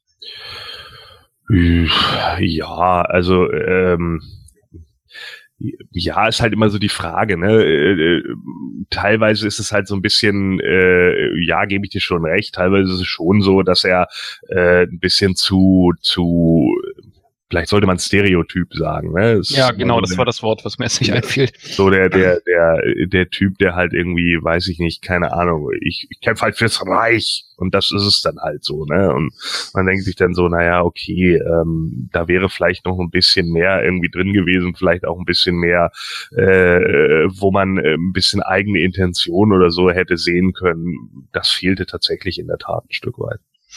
Julian, wie siehst du das? Ja, äh, ich würde nicht sagen, dass er der äh, Antagonist ist. Natürlich, er hat äh, Belock unter seinen Fittichen und muss auch irgendwie zusehen. Er ist ja auch seinem Führer Rechenschaft schuldig und der soll ja auch mal da zu Erfolgen kommen ähm, mit der mit der Lade. Äh, aber ich weiß nicht, ist er ist er wirklich der Hauptgegner, weil er die anderen Mhm. antreibt wahrscheinlich eher, ne? Oder so, ja, also aber er ist ja trotzdem, wenn man es mal so mit den anderen vergleicht, schon eher im Hintergrund, oder? Weiß ich nicht. Ja, Go Gobler ist eigentlich das Arschloch, ne? Ich sehe ich sehe Belloc als äh, ich sehe Belloc als als den Gegner, weil er auch ebenbürtig ist zu Indy und äh, das ja auch immer wieder herausstreicht und die sich immer wieder begegnen und das ist eher so der Machtkampf. Das ist ein interessanter Punkt. Äh, ja, gebe ich dir vielleicht sogar ein Stückchen weit recht, aber nichtsdestotrotz ist ja eigentlich, ich, ja, wie soll ich das sagen, so der, der äh, Dietrich ist ja mehr so der Mann im Hintergrund, so ein bisschen. So habe ich das immer gesehen, der halt so die Fäden so ein bisschen zieht, oder? Ja, er ist natürlich auch für, sowohl für für Indy als auch für Belloc eine Gefahr, denn wenn Belloc nicht zum äh, zum Erfolg kommt, dann ist er auch ganz schnell weg vom Fenster. Ne? Also das ist ja so diese diese Thematik, die auch immer wieder aufgegriffen wird, dass wenn da einer nicht spurt äh, aus den eigenen Reihen, dann ist er auch gleich fällig. Und Mhm. ähm, das ist ja, das ist ja auch bei vielen Heels so. Das ist ja auch in diversen Comic-Verfilmungen so oder äh, ja, weiß nicht, wenn oder bei bei anderen Literaturverfilmungen, dass wenn da einer ja bei den Heels nicht spurt, dann wird er eben ausgelöscht. Ne? Und ja, hier ist es auch so eine Zweckgemeinschaft einfach. Belloc hat den Ehrgeiz, Indie eins auszuwischen, weil es Konkurrenten sind. So und die Motivation dahinter ist natürlich der Antrieb von den Nazis wiederum. Und die äh, brauchen ihn als ja Mittel zum Zweck. Mm, Jens, dann kannst du direkt auch mit dem darauf einsteigen. Also du kannst natürlich auch nochmal kurz was zum äh, Oberst sagen, wenn du das ergänzen möchtest. Aber ansonsten würde ich sagen, äh, kannst du auch mit dem Belloc dann weitermachen, von der Charakterisierung her. Äh, nee, ich finde, da ist eigentlich schon soweit alles gesagt. Ja, was kann man zu Belloc? Belloc war jetzt, glaube ich, der, äh, sag mal schnell, der, hier der, der äh, Archäologe, ne? Äh, war der Archäologe? Ich glaube ja, ne? Belloc, das war der, der an ihn am Anfang da, ne? Ja, ja, genau. Ja, der Genau, Franzose. genau, ja. Ja, genau. Genau. Erst einmal äh, ist so die große Frage, äh, haben wir hier in Deutschland immer nur einen Synchronsprecher, der irgendwelche französischen Leute sprechen kann, weil das schon Ähm. wieder der war? Du hast äh, welche Synchro hast du gesehen? Von 2009 oder die alte? Nee, die alte natürlich. Ja, das war ja Hermann Ebeling. Nee, dann müsste das die neue gewesen sein. Ich weiß es nicht Ja, genau. Ich habe auf jeden Fall die. Blu-ray. Ich habe heute das erste, ja, bei der Blu-ray sind beide äh, Versionen drauf, Gott sei Dank. Ich habe heute auf Prime äh, mir die neue Synchro angeguckt und äh, ja, das zum letzten Mal. Absolut furchtbar. Nee, geht nicht, geht nicht. Also Wolfgang Pampel ist natürlich äh, wieder dabei, natürlich auch merklich gealtert von der Stimme her. Äh, ja, und sonst wurden fast alle Sprecher ausgetauscht und es ist deutlich weniger, weniger Liebe fürs Detail und deutlich weniger, ja, es wird weniger mit den Stimmen gespielt. Es, es wirkt so wie, ach, das kennen die doch alles schon. Wir synchronisieren das jetzt einfach nochmal neu und. Ich, ich will da keinen, keinen Vorwurf machen, aber es ist schon, es ist überhaupt nicht zu vergleichen. Also ich war richtig geschockt. Ist das so schlimm wie die neue weiße Hai-Synchro? äh, die kenne ich jetzt nicht, aber habe ich dann in dem Zusammenhang auch gelesen, wurde auch gemacht, angeblich für den 5.1 Sound. Ja, nee, möchte ich, möchte ich nicht Der haben. Eddie Das- Murphy-Stimme als Brody, Ey, das funktioniert ja gar nicht. nein, das war, Mhm. ja, das war generell ganz schlimm, Mann. Äh, Der, da war auch hier der, der Schwule aus Will und Grace, ich weiß nicht, wie der Sprecher heißt, der spricht da dann auch mit, so, wo ich auch dachte, das passt ja überhaupt nicht. Wie schlimm ist das denn? Genau. naja, wie dem auch sei, also äh, du hattest ja gefragt, wie ich den charakterisieren würde. Das Problem ist einfach, er soll so eine Art böser Gegenspieler sein von Indiana Jones. Das merkt man ganz klar. Er ist an diesen Sachen interessiert. Er arbeitet natürlich für die Nazis, ganz klar. Aber auf der anderen Seite wiederum ähm, nehme ich dem Typen einfach den Archäologen nicht ab, weil er einfach durch und durch äh, durchtrieben ist. Und das ist kein Mensch. Kein Mensch ist nur schwarz oder nur weiß. Da gibt es auch vi- viele verschiedene Grautöne dazwischen. Du hast natürlich das Problem, dass du in, äh, weiß ich, wie lange ging jetzt dieser Film? Ich glaube ungefähr 100 Minuten oder so. 111. 100, 111, genau. Kannst du natürlich jetzt nicht äh, so viele Charaktere in die Tiefe geben, das ist mir klar. Aber dieser ist ja einfach nur stumpf böse, ja. Oder teilweise auch ein bisschen doof, kann ich jetzt nicht genau sagen, aber äh, das Problem ist, dieser Charakter ist nur dazu da, um die Handlung voranzutreiben, um ein Gegner für Indie zu sein. Ja, und äh, da fehlt mir irgendwie ein bisschen was. Ich stelle gerade was fest, wieder mal mhm. durch Zufall, das ist wieder meinem kranken Hirn entsprungen. Äh, Belloc, rückwärts gelesen, ist Collab. Na, ist ja Wahnsinn. Ja. also Kollaborateur, ne? Ach so, das meinst du. Ja. ja wenn du äh, Collab mit Q schreiben würdest. Ja, natürlich nicht genau so. Und mit Und e. e. Ja, natürlich. ich dachte gerade, was ist los? ist ja toll, dass du das rückwärts lesen kannst. Ja, super, ne? Ja. Hier ist ein Keks. Ja. Ja, ist, ist ja nicht selten, dass sie sowas dann irgendwo mal da einbauen. Also von dem, was soll's. Ähm, ja, wie gesagt, Belloc ist einfach nur stumpf ein, ein, Spiegel von Indie und das einfach nur auf böse getrimmt. Was man natürlich schon sagen muss, ist, dass äh, dieser Schauspieler Paul Freeman schon sowas wie eine Autorität ausstrahlt und äh, einfach auch noch dass man ihn abkaufen kann, dass er nicht ganz dämlich ist und weiß, was er da tut, weil er ja auch äh, Indie immer einen Schritt voraus ist. Und wir kommen ja mit Sicherheit gleich noch auf die eine Theorie zu sprechen, dass Indie für den Film ja gar nicht notwendig gewesen ist. Müssen wir ja auf jeden Fall machen. Mhm. Und äh, ja, das zeigt dieser Charakter dann auch mal wieder, ne? Deswegen, also, aber ansonsten kann man leider nicht viel drüber sagen. Das ist das Problem bei ja in so vielen Filmen, ganz besonders allerdings natürlich äh, bei den Indiana Jones Filmen. Aber auf der anderen Seite wiederum, braucht man das denn? Also ich meine, nicht jeder muss ja meiner Meinung sein, dass äh, diese Charaktere auch ein bisschen anders dargestellt hätten werden können. Obwohl, du? obwohl ähm, die Frau aus dem dritten Teil, wie heißt die nochmal, mit der er was anfängt? Dr. Schneider. Dr. Schneider, genau, danke. Die hat extrem viel Tiefe. Da ist es nicht nur schwarz oder weiß, sondern da ist ganz viel dazwischen. Weil sie ja auch, sie, sie äh, arbeitet ja für die Nazis und ja, verarscht ja eigentlich die Jones-Leute. Ist ja, auch sehr durchtrieben. Ist ein bisschen hin und her gerissen, ja. Okay, ja, genau. So und sie turnt dann allerdings ja auch gegen die Nazis, weil sie sich ja halt eben auch verliebt. Und äh, sie ist ein ziemlich annehmbarer Charakter gewesen, auch äh, nicht ganz so dran an Marion Ravenwood, aber trotzdem sowas, wo ich sagen würde, ja, es geht doch. Also da ist doch irgendwo die Möglichkeit. Aber wie gesagt, das ist hier bei Belloc für mich einfach nicht gegeben ich weiß nicht, ich finde ihn nicht so platt, wie du ihn machst. Also ähm, ja. erstmal die Rivalität, äh, gerade in der Zeit, äh, die ist ja selbst in der realen Geschichte gut dokumentiert. Also dass wirklich Leute da, äh, was weiß ich, wenn sie zur Antarktis gereist sind oder sowas, um die Wette geeifert haben und sich da auch teilweise äh, mhm. nicht nur mit Ruhm bekleckert haben. Also nicht nur irgendwie, oh ja, Mensch, fairer Sportsmann, da bin ich leider zu spät gekommen.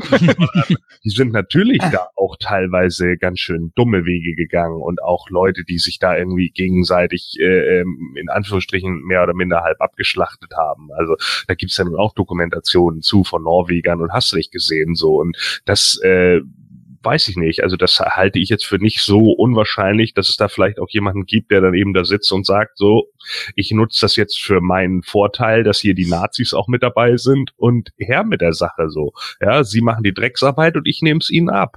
Ihr Pech, wenn sie so dumm sind. So, und das ist eben genau der Punkt. So, er wartet, ich habe oft das Gefühl, ihm geht's ja gar nicht unbedingt nur um Indiana Jones, er würde auch jeden anderen über die Klinge springen lassen.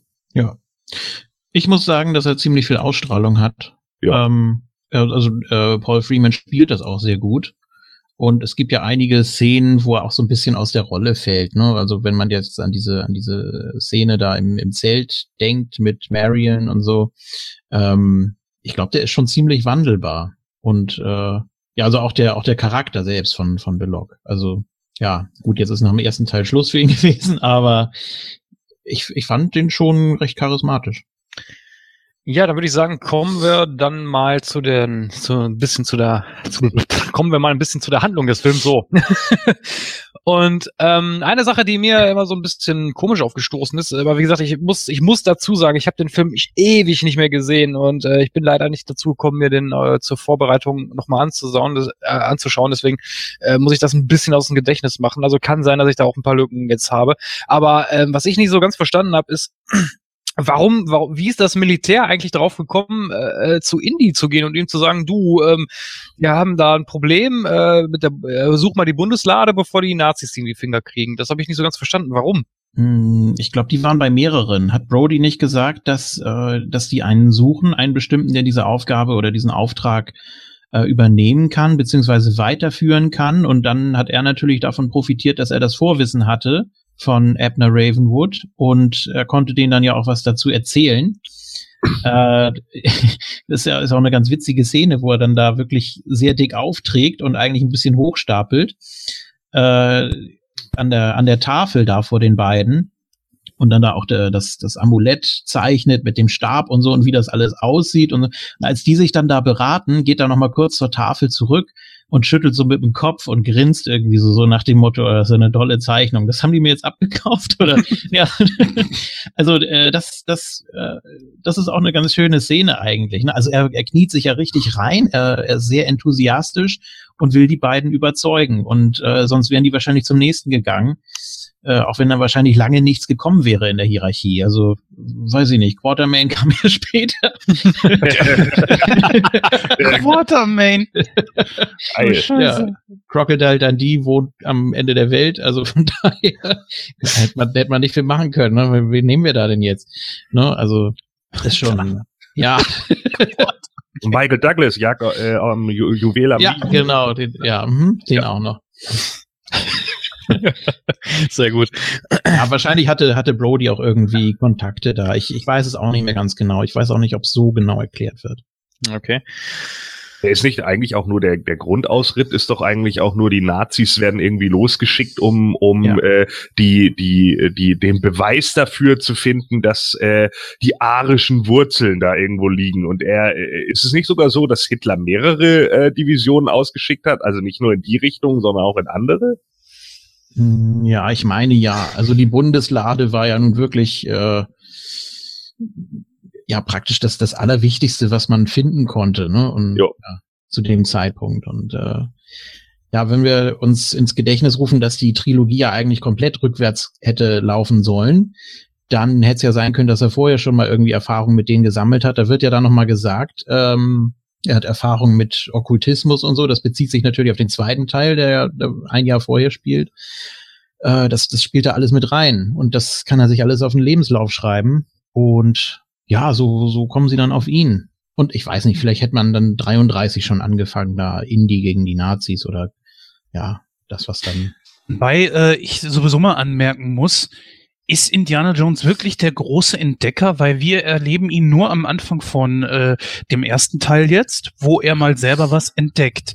Aber ansonsten wird er eigentlich immer nur auf irgendeine Spur gebracht. Das ist im ersten Teil so, im dritten Teil und im vierten Teil. Also er hat ja zum Beispiel äh, hier jetzt wird er auf die Spur von diesem Ravenwood gebracht. Und damit natürlich auch auf die Lade. Im zweiten Teil, das ist ja mehr oder weniger schon mittendrin, da wird er ja einfach so ins kalte Wasser geschmissen, den klammern wir mal aus. Aber im dritten Teil ist es ja so, dass sein Vater die ganze Vorarbeit macht mhm. und er eigentlich nur die Schritte abarbeiten muss, die sein Vater bereits schon herausgefunden hat. Ja. Und im vierten Teil ist es ja hier der äh, Bekannte von der Ravenwood, der. Ja, dessen scheiß Lacker. Ja, genau, hier, wie auch immer. ne? Und auch da arbeitet er sich eigentlich nur über das durch, was ihm vorgesetzt wurde. Und das finde ich ein bisschen schwach. Wenn jetzt tatsächlich ein fünfter Teil kommt, würde ich es begrüßen, wenn äh, Indy selber mal etwas entdeckt, ohne großartige Hinweise oder so, sondern einfach nur einen Startpunkt hat und dann sich irgendwie selber da durcharbeiten muss und nicht auch immer nur gegen äh, ja die Grundthematik, dass er irgendwelche Gegner hat oder so. Ich finde, es passt ganz gut zu seinem Charakter, dass er auch jemanden hat, dem er nacheifert, also dem er auch ähm, sozusagen Respekt dadurch zollt, dass er die mh, hm, Arbeit fortführt und vollendet. Das, das steht ihm eigentlich so ganz gut, das macht ihn sympathisch. würde ich fast schon sagen. Also, dass er da auch äh, ja, sich nicht nur auf seine eigene Arbeit stützt, das natürlich auch. Der macht ja irgendwie, äh, der hat ja so viele Baustellen. Er mhm. unterrichtet, muss sich damit natürlich auch hundertprozentig auskennen ähm, und kommt aber nie sozusagen äh, so wirklich von selbst zu einem zu einem Abschluss. Zum einen fehlt ihm wahrscheinlich die Zeit oder er ist, ja, vielleicht ist er sogar zerstreut, aber er, er weiß genau, äh, womit das zu tun hat. Und äh, wenn er dann an so einem Fall dran ist, dann äh, ja, dann kann er das auch planen und dann kann er da auch richtig durchmarschieren sozusagen. Und äh, ich glaube, da nimmt er die Hilfe dann auch gerne an oder die Vorarbeit. Ja, natürlich, darum geht's ja auch gar nicht. Aber er, der Antrieb fehlt ihm ja übrigens auch, diese Sachen zu suchen. Die mhm. Bundeslade war ja, ja, nee, das, das ist ja tatsächlich so, wenn du mal drüber nachdenkst. Hm, Im ersten Teil ist es jetzt die Bundeslade, die er allerdings nur anfängt zu suchen, weil er damit beauftragt wurde. Also er ist gar nicht dran. Dann im dritten Teil ist es genauso. Wie gesagt, den zweiten klammern wir aus, weil er da ja per Zufall reinrutscht. Darf ich kurz dich unterbrechen jetzt? Ja. Ähm, das sehe ich nicht so, weil er ist ja eigentlich, er lehrt ja, er ist ja Professor, ne? an der, an der Uni mhm. oder wo auch immer. Ja. Äh, dementsprechend ist er ja gar nicht mehr aktiv im Archäologieprozess drin, sage ich jetzt mal. So, und wenn dann halt ein Auftraggeber zu ihm ankommt und sagt, du, pass mal auf, äh, wir geben dir äh, Forschungsgelder oder was auch immer, such mal hier was für uns, finde ich das schon, finde ich das schon eine äh, plausible Erklärung, warum er dann sich auf den Weg macht, was zu suchen. Ja, da bin ich tatsächlich wirklich gegenteiliger Meinung, weil er sich im ersten, dritten und vierten Teil tatsächlich nur auf die Suche macht, weil ein bestimmter Grund dahinter steht. Er hat sich nicht selbst auf die Suche gemacht. Und im zweiten Teil rutscht er ja da rein. Wie gesagt, den klamme ich ja aus. Da wird und er auch beauftragt. Er hätte auch sagen können, ja, nee, das ist ja schön für euer Dorf und kümmert euch mal um eure Kinder, seht mal zu, wie ihr klarkommt. Stimmt, ja. Nach Hause, ne? Stimmt, also, hast, du, hast du recht. So gesehen, das ist auch ein Auftrag von außen. Ja. Ähm, ich weiß nicht, ob er vorher von den Steinen schon mal gehört hat, aber er muss sich dann ja auch erstmal informieren. Und äh, ich, ich würde nicht sagen, dass er da keinen, keinen eigenen Antrieb hat. Ich, das entwickelt er doch immer und das schlummert doch in ihm. Ich würde sogar sagen, das ist ein alter Ego, dass der Dr. Jones eben unterrichtet und Indiana Jones, der äh, geht eben los und, und muss die Sachen anpacken, muss auch die Objekte, die Artefakte anfassen und, und ist dann da wie in so einem Rausch und, und äh, zieht daraus seine Kraft. Also ich, nee, also kann ich dir absolut nicht äh, beipflichten. Wirklich Nein. nicht. Nee. Nehmen wir mal zum Beispiel mal seinen Vater. Sein Vater hat sein Leben ja dem Gral gewidmet. Ja. Und hat auch wirklich alles gesucht. Gemacht, getan, aufgeschrieben, Informationen gesammelt, etc. Aber Indy nimmt diese Information nur, greift sie auf und erntet dann den Erfolg. Er findet diese Sachen zwar, aber immer nur über die Forschungsergebnisse von anderen Leuten. Das sagt er aber ganz klar am Anfang vom dritten Teil ähm, dass das immer die Aufgabe seines Vaters war, dass er da der Spezialist ist. Da wollte er sich nie wirklich einmischen. Ja, beim vierten ist es die von, ach, wie heißt er denn? Mensch, dieser Bekannte von der, von der Ravenwood. Ne? Wie auch immer. Äh, die Leute ja. wissen, werden wissen, was ich meine. So, und der hat ja auch die ganze Vorarbeit geleistet. Und da knüpft ja Indy dann auch dran an. Und äh, beim ersten Teil sind es ja, glaube ich, die, die Forschungsergebnisse von den Nazis oder so. ne? Mm, ja, zum Teil. Hm. Naja gut, auf jeden Fall wollen wir uns ja nicht zu sehr dran festbeißen. Äh, ich finde halt eben, er hätte selber mal den eigenen Antrieb haben können. Das heißt, es wäre schön gewesen, was weiß ich, wenn wir jetzt zum Beispiel äh, ganz am Anfang von Jäger des verlorenen Schatzes wenn wir äh, diese Geschichte mit der ganzen Vorgeschichte gesehen hätten wo er dieses eine goldene Artefakt da, diesen, diesen Kopf da äh, findet, dieses, dieses, dieses Männchen. Ich weiß jetzt gerade nicht, was er da gejagt hat. Auf jeden Fall, äh, das wäre schon, so würde ich mir wünschen, dass mal äh, ein Film anfängt. Aber das ist jetzt auch echt ein Meckern auf hohem Niveau. Die Filme sind okay, so wie sie sind. Ne? Es ist mir nur halt eben aufgefallen, so, dass er das nie irgendwie selber erarbeitet. Dass er sich sagt, so, so, jetzt will ich zum Beispiel den Heiligen Gral. Ja, genau. So könnte man das vielleicht nennen. Hm? Wo wart ihr jetzt eigentlich in, bei dem Film? Ich war ja kurz eben auf Toilette. Nö, wir waren eigentlich relativ am Anfang. Ähm, aber mich würde mal die Meinung da vom Gordon zu interessieren. Also äh, siehst du, siehst du das ähnlich so wie, wie der Jens? Ich meine, klar, was er gesagt hat, macht schon so im, so im Nachhinein Sinn, wenn man drüber nachdenkt, dass Indie halt die Sachen halt so aus keinem eigenen Antrieb sucht. Aber ich finde, das hat er auch irgendwie gar nicht nötig, oder wie siehst du das?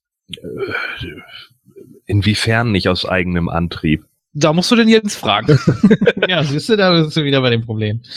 Sämtliche filmische Errungenschaften, es gibt ja zig Bücher und was weiß ich alles, aber alles, was wir aus den Filmen her kennen, ist, bis auf den zweiten, wie gesagt, wo das ein bisschen anders verläuft, ist eigentlich, äh, dass er Forschungsergebnisse nimmt oder Hinweise, also einfach auf die Suche geht und sich an dem entlang hangelt, was andere erarbeitet haben. Er erarbeitet sich den Weg nicht wirklich selbst, sondern er knüpft einfach nur an dem an, was andere schon an Vorarbeit geleistet haben. Nehmen wir zum Beispiel, wie gesagt, im dritten Teil, dass sein Vater sich äh, über Jahrzehnte mit dem Gral befasst hat und Indy geht einfach nur los und äh, klappert diese einzelnen Punkte ab. Er ja. findet zwar auch gewisse Dinge heraus, ne? äh, wie zum Beispiel, wo der Gral dann einfach war, wie im, halt im, in Alexander Dritter im dritten Teil. Das findet er zwar heraus, aber er hat sich nie wirklich selber hingesetzt und hat gesagt, so, ich fange jetzt mal von ganz unten an und arbeite mich mal nach oben vor. Schwierig gesagt, ne? Ja, wäre auch ein langweiliger Film. Äh, also der Punkt, der Punkt ist, glaube ich, einfach der, naja, ich meine, natürlich greift er auf Dinge zurück, die andere Leute geschrieben haben, weil er teilweise auf Dinge zurückgreift, die über tausend Jahre alt sind. Ne, das ist ja klar. Also ich meine, äh, ist, wahrscheinlich heutzutage wirst du als Archäologe auch immer auf Dinge zurückgreifen, die andere Leute schon irgendwo mal gesehen haben oder wo sie mal gehört haben, dass dies und jenes passiert ist. Aber er ist halt derjenige, der sich wirklich hinsetzt und dann auch tatsächlich da äh, weiter forscht, wo eben andere nicht geforscht haben. Ne? Ansonsten wären ja, was weiß ich, keine Ahnung, gerade im ersten Teil zum Beispiel nicht 520.000 Fallen in irgendeinem Maya-Tempel ausgelöst worden.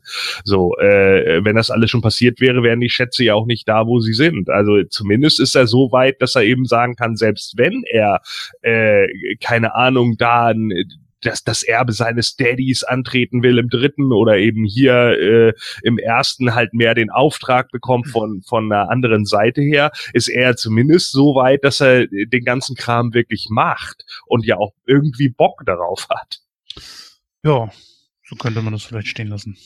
Ja, denke ich auch. Ähm, dann würde ich mal sagen, gehen wir mal weiter in der Handlung. Ähm, Du meinst bestimmt das erste Aufeinandertreffen ja, zwischen genau. ihm und Marion.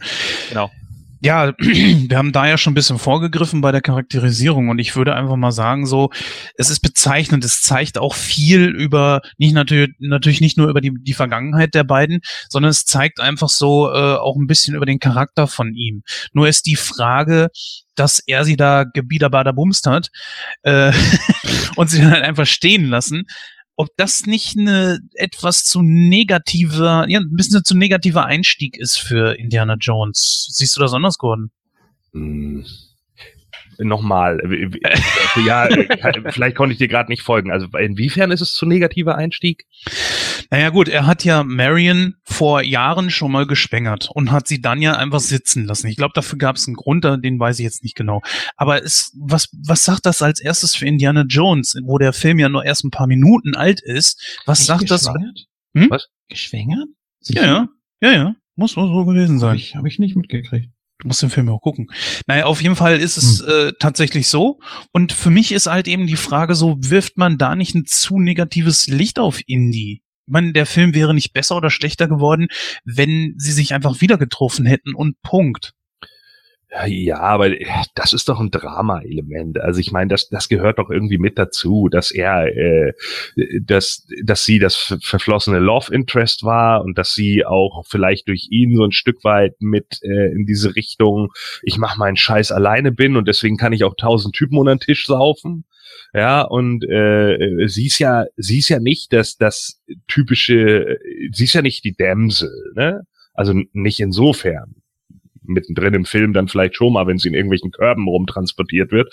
Aber ansonsten äh, ist es ja generell nicht so. Sie hat ja schon irgendwie einen relativ herben Einschlag. Und ähm, ich glaube einfach so, dass das da diese, also diese, diese Negativität, die du darin siehst, die ist halt für das Love-Drama hinterher zuständig. Ne? So von wegen, was, ich kann doch gar nichts dafür, ich bin halt wie ich bin, so ich kann nicht hier bleiben, bla. Und also als negativ habe ich das nicht gesehen. Also ich habe es nicht so empfunden. Naja, es geht. Ich finde einfach so, man hätte, ja, wie gesagt, man, man ist ja nun mal Herr seiner, seiner eigenen Geschichte und man hätte es anders schreiben können. Man hätte die beiden ja auch irgendwie einfach so zusammenkommen lassen können. So nach dem Motto, als Kinder haben wir zusammengespielt und was weiß ich, jetzt treffen wir uns Speeder oder was auch immer. Aber das wirft natürlich schon ein negatives Licht auf Indy, wenn es heißt, er hat, äh, ja, er hat mit ihr geschlafen, sie einfach sitzen lassen. Und äh, sie sagt es ja auch, sie hat, hat sich ja damals in ihn auch verliebt. Ne? Und wir wissen ja auch, was das mit äh, Frauen dann macht. Und das stellt ihn schon in ein, also es rückt ihn schon in ein gewisses negatives Licht. Aber gut, äh, wollen wir uns auch da nicht zu sehr dran festbeißen. Ist, ja, das ist wahrscheinlich auch, äh, wie gesagt, die Trilogie sollte ja rückwärts laufen und äh, sie sollte ja eigentlich in jedem Teil vorkommen. Jetzt ist nur die Frage, wie man das da äh, eingebaut hätte oder irgendwie verarbeitet hätte. Gut, im vierten ist natürlich nochmal was ganz anderes. Da fangen sie ja praktisch bei Null an und alles ist schön und Friede, Freude, Eierkuchen. Aber ich glaube, darauf wäre man vielleicht nochmal eingegangen, dass man sich da ein besseres Bild hätte machen können. Sie wurde ja nicht, ne? Wenn ich das richtig gelesen habe. Wie jetzt mit ihm im ersten Teil? Also, äh, ja, genau. Oder die Vergangenheit davor? Ja, die, äh, die folgenden Prequel, Prequels dann eben. Also äh, 35 oder ich, ich weiß es nicht genau. Ich habe es von der Reihe gelesen. Wie? Du meinst Sequels? Nein, Prequels. Das ist eine Serie, die äh, sich prequelt. also technisch gefragt, ähm, hä? Was? Es war, ich habe es vor ein paar Jahren, glaube ich, mal gelesen. Da äh, war der eigentliche Plan, dass die Serie komplett rückwärts läuft. 36, 35, was auch immer und dann eben noch weiter vorne. Und ähm, Marion sollte eine der zentralen Figuren sein. So, und das also hat gut. sie aber abgelehnt. Und dann haben sie es äh, komplett durcheinander geschmissen. Dann sind sie von 36 zu 35 und dann wieder 38. Das hat das Ganze so ein bisschen verzerrt. Also die ja, wollte ich gerade sagen. Also sie sind ja im zweiten Teil schon äh, in ein Jahr zurückgegangen. Ein oder zwei ja. Jahre. Ne? Ja. Aber gut, äh, ehrlich gesagt, das kannst du in einem Buch machen, das kannst du in Comics machen, aber äh, besonders mit der damaligen Zeit, wo man noch nicht so diese Computertechnik etc. hatte, um Leute verjüngt aussehen zu lassen, vielleicht mit einer guten Maske, okay, aber äh, wäre das schon irgendwie kontraproduktiv gewesen. Ähm, ich würde sagen, ein Punkt, wo wir mal weitergehen können, wäre die Reise nach Kairo, oder? Da ist mir nämlich mal so aufgefallen, äh, oder was heißt aufgefallen? Ich meine, das zieht sich ja so ein bisschen wie ein, wie ein, wie ein roter Faden durch die, durch die Geschichte eigentlich, aber das äh, fällt mir jetzt gerade so, so spontan ein. Ähm, nämlich die, die äh, Intention der, der Nazis, nämlich, dass die überhaupt erst nach der Bundeslade suchen. Ich finde das eigentlich eine ziemlich gute Überlegung, weil äh, zu der damaligen Zeit gab es ja auch so diese diese, diese Vorstellung, sage ich jetzt mal so, von wegen der Heilige Gral und äh, vor allen Dingen, ich weiß jetzt gar nicht, war das die SS, die da so äh, hinterher war, Gordon? Damals? Ja, sicherlich. Ähm, ja. Also äh, es ist ja es gab ja tatsächlich äh, diese diesen äh, gesamten Bereich, ne? Äh, also äh, was weiß ich, keine Ahnung. Im Endeffekt ist ist das, was Hitler hat ja eine ganze Weile lang äh, viel darin gesehen, Wissenschaft irgendwie mit einer Form von schwarzen Magie zu verbinden. Mhm, genau. Also Hitler ist wahrscheinlich irgendwie sowas wie Dr. Doom, ja. Und äh, nur der hat's halt wirklich gemacht. So, naja, also ähm, der Punkt, äh, der Punkt ist halt der, na klar sind da äh, viele Sachen irgendwie rumgegangen. Es ging ja da um ums Deutsche deutsche Ahnenerbe und hast du dich gesehen und dann ging es irgendwann um die Thule-Gesellschaft, die sich dann, äh, die ja da, äh, die ja ursprünglich erst gar nichts mit den Nazis zu tun hatten, aber dann sich natürlich da wieder äh, wo das Geld herkommt, ist den meisten Leuten da erstmal egal. Ne? Mhm. Wenn dir plötzlich als Wissenschaftler, so nehmen wir mal an, du bist Wissenschaftler Ende des 19. Jahrhunderts, Anfang des 20. Jahrhunderts und plötzlich kommt da eine Machtform irgendwie hoch, die sich aus einer komischen Bürgerbewegung entwickelt und äh, sich auf einmal abspaltet und die eine spaltet sich ab in eine rechte und die andere spaltet sich ab in eine noch rechtere, ja, und die noch rechtere gibt plötzlich einer Religionsglaubensgemeinschaft wie den Juden die Schuld für das Unheil auf der Welt. So, dann äh, kannst du das irgendwie blöd finden und so weiter und so fort. Aber andererseits, wenn dir dieser Bereich dann plötzlich sagt, yo, wir haben ja gehört, du hast da irgendwie wissenschaftliche äh, Funde oder du hast da wissenschaftliche Ideen oder äh, archäologische Ideen, wo es dies und jenes gibt. Ja, habe ich und ich habe auch mal gehört, na ja, ich meine, ne, die Kulturen da, die haben ja auch irgendwie Götter verehrt und vielleicht finden wir da ja ganz andere Hintergründe. Dann sagen die plötzlich, okay, weißt du was, wir finanzieren dich jetzt dann sagst du erstmal wahrscheinlich nichts dagegen, weil du denkst dir vielleicht dann auch, krass, einerseits sind die zwar irgendwie blöd, weil die haben echt so einen dämlichen Rassenwahn oder, oder Religionswahn oder sonst irgendwas, aber andererseits kriege ich gerade echt eine Menge Geld, um endlich mal das zu machen, was ich machen will. das ist sonst echt tierisch schwierig, das zu machen. Hm. So. Ja, ich glaube, ich glaube, der, der Himmler war sogar mehr dahinterher als der als Hitler eigentlich, ne? Ich denke, die hatten alle einen gewissen, äh, äh, gewissen Anklang dahin und die hatten alle so einen gewissen äh, Punkt, dass sie halt der Meinung waren, yay, wir sind halt irgendwie die Arier und wir stammen indirekt von Jesus ab und hast du nicht gesehen. äh, dass sie natürlich nie gepeilt haben, dass die Arier eigentlich Iraner sind und so, das ist dann halt mal ein ganz anderer Schnack, ja.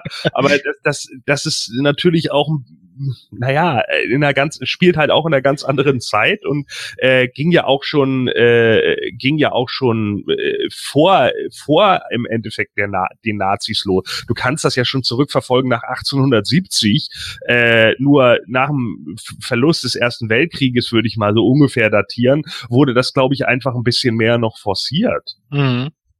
Ja, das stimmt. Äh, also wie gesagt, das, das war so eine Parallele, die mir da aufgefallen ist. Ne? Das, äh, das finde ich eigentlich ganz gut äh, gemacht, so an der Stelle. Ne? Weil die, die, ähm, die Nazis äh, finden ja auch dann tatsächlich mit Hilfe von, von äh, Belloc in, in äh, ah, wo sind die da? In Kairo, glaube ich, ne? Da finden mhm. die diese verschollene Stadt, ne? Ja.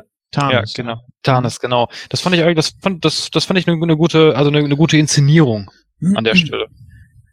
Ja, man, man musste ja irgendwo hin und äh, auch irgendwas Exotisches natürlich. Und Ägypten und so, das hat ja auch von, von Natur aus was Mystisches, äh, was äh, sehr unerforscht ist, was auch was Gefährliches in sich birgt. Und ja, das bietet sich immer wieder an. Ne?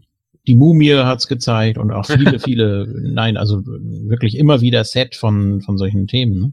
Zack McCracken, das Videospiel. Ja, also da gibt's schon, gibt's schon sehr viel. Und mir hat das, mir hat das Set auch ganz gut gefallen. Hat man, hat man viel rausgeholt, denke mhm. ich. Ja, natürlich. Und ich meine, es gibt ja auch bis heute immer noch die Leute, die der Meinung sind, irgendwie Pyramiden sind irgendwie von Aliens konstruiert worden und die Menschen haben es irgendwie nur in deren Auftrag gebaut und keine Ahnung, ja, äh, da gibt's halt Hinweise, dass, dass eigentlich die, die riesigen Steine, die hätte man mit den Flaschenzügen, die sie damals hätten, gar nicht bewegen können und bla. Dann haben andere äh, Forscher wieder nachgewiesen, ja, aber zu dem Zeitpunkt war die, waren die äh, Luftverhältnisse etc. noch ganz anders, dieses gesamte Klima war noch ganz anders, deswegen waren die Steine zu dem Zeitpunkt viel viel leichter, als sie heute sind und, und, und, so, ne? Das sind halt alles, sind halt alles Erklärungen, die man dann über, über Laufe der Jahre hatte. Aber natürlich wird es immer Leute geben, denen das nicht reicht und die dann einfach sagen, nö, das, das passt halt irgendwie nicht. Und ist die Ausrichtung zu gewissen Himmelszelten dafür viel zu genau und bla. Und ja, keiner kann hundertprozentig sagen, nee, es hat nichts damit zu tun. Es ist nur sehr unwahrscheinlich, dass Aliens dafür verantwortlich sind. Das ist, das ist genauso so, so eine dämliche Argumentation wie von einigen Leuten, die behaupten, Deutschland wäre eine Firma, weil es ja Personalausweis heißt. Ja. Oh, ja. oh Mann. Reichsbürger müssen jetzt mehr bezahlen, wenn sie ihren Pass abgeben wollen. Also von daher. ja. äh, Jens, mach doch mal bitte weiter. Äh, das mit der, ja, wo wir da gerade schon sind, Gordon hat da was Schönes angesprochen, dann kann ich es nämlich auch jetzt ansprechen. Es geht um den vierten Teil. Ja. Wir haben da ja, der ist ja ziemlich verpönt, aufgrund dessen, dass wir dort Außerirdische haben. Ja, wir wissen, ne, es sind ja keine Außerirdischen, sondern es sind ja interdimensionale Reisende. Aha, sie kommen also nicht von der Erde? Nö, also doch Außerirdische. Äh, oh, scheiße, ne? Wer das jetzt nicht verstanden hat, so ungefähr war, glaube ich, mal ein Gespräch zwischen Steven Spielberg und George Lucas. Und so muss das abgelaufen sein, als die beiden sich dann äh, da überlegt haben, wie könnten wir das für den vierten Teil machen. Warum ich jetzt auf den vierten Teil zu sprechen komme, ist, dass, äh, weil Gordon eben sagte, von wegen Außerirdische, ähm, da ist es ja so im vierten Teil, die Leute regen sich darüber auf, dass es Außerirdische sind. Aber wir haben hier im ersten Teil zum Beispiel auch so Dinge, wo ich einfach sagen würde, Leute, ihr regt euch im vierten darüber auf, dass es, dass es Aliens sind. Aber im ersten Teil geht es um Gott, Mythen, äh, zerlaufende Nazis. Äh, hä? Ähm, das ist alles gut, das ist alles super, weil es ja aus den 80ern kam, weil es der erste Teil ist, aber das im vierten lasst ihr nicht gelten? Ja, ähm, Äh, Da, Ja. muss ich dir, da muss ich dir widersprechen, weil ich Okay. finde, ähm, äh, und zwar aus dem Grund, weil äh, ich finde so diesen Archäologie-Touch, den bringe ich damit auch so ein bisschen in Verbindung mit, mit Mythen und Legenden und äh, Götter und sowas. Ich finde, das passt einfach. Äh, Mhm. vom, ja, Es ist nein. konkreter. Nein, ja, nein, aber Es ist, es ist greifbarer wahrscheinlich und äh, deshalb auch, ja, wie, wie soll man das sagen, äh, sympathischer oder äh, man kann es leichter, oder man kann es leichter ernst nehmen oder ja, Aliens sind was sind was Abstraktes. Da- Ja, ich finde aber, nein, ich finde halt, Aliens haben nicht so viel mit diesem Archäologie-Thema zu tun, meiner Meinung nach. ja. Das, das vielleicht, ja, das ist immer Ansichtssache, ne? Gordon hat es gerade eben sehr schön gesagt und unterstreicht da einfach so, was ich da, ich drauf hinaus möchte, ist einfach, äh, das gehört genauso dazu. Du kannst es nicht widerlegen. Es macht auf einer gewissen Art und Weise Sinn. Ne? Du kannst nicht sagen, hey, äh, die Pyramiden wurden tatsächlich so und so erbaut oder Stonehenge oder was auch immer. Du kannst sie, du musst sie aber selber mal fragen, wie haben die das damals gemacht? Und dass du das nie hundertprozentig belegen kannst, es wurde so und so gemacht. Denn äh, diese Mythen über, dass Aliens da irgendwie mit involviert waren, die gehören genauso dazu. Sie klingen halt eben nur nicht ganz so plausibel. Aber dann muss ich auch sagen, dann gehört aber auch die ganze Götterthematik nicht dazu. Dann tut's mir leid, das ist auch etwas, was du nicht beweisen kannst. Und deswegen sage ich mir, was ist denn so abwegig daran, ne, dass, weil Indiana Jones äh, trägt ja einfach die Botschaft so, dass aus der Bibel viele Dinge einfach wahr sind. Und warum soll dann zum Hm. Beispiel so etwas mit Aliens zum Beispiel nicht auch in dieser Geschichte mit drin sein und wahr sein? Hm? Ich, ich würde sagen, die Reihe ist eine, ist eine von vielen Interpretationen des Glaubens. Also äh, du hast natürlich da die, die Vorlage und das ist ja auch schön und gut und je nachdem, welchen Glauben du vertrittst, welcher Religion du angehörst, äh, Mhm. kannst du es glauben oder nicht.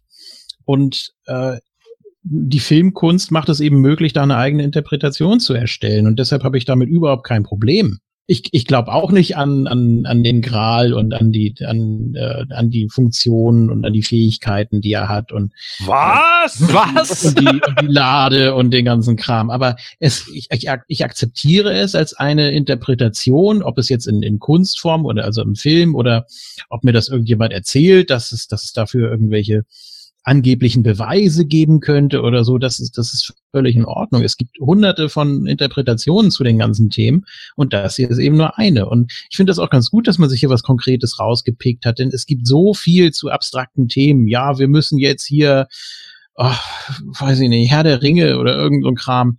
Ähm, das, da habe ich weniger Bezug zu als zu diesen, ja, halbwirklichen Dingen, die äh, irgendwie mal äh, eine Erwähnung gefunden haben, was man kennt, wo man so wenigstens halbwegs einen Bezug zu hat.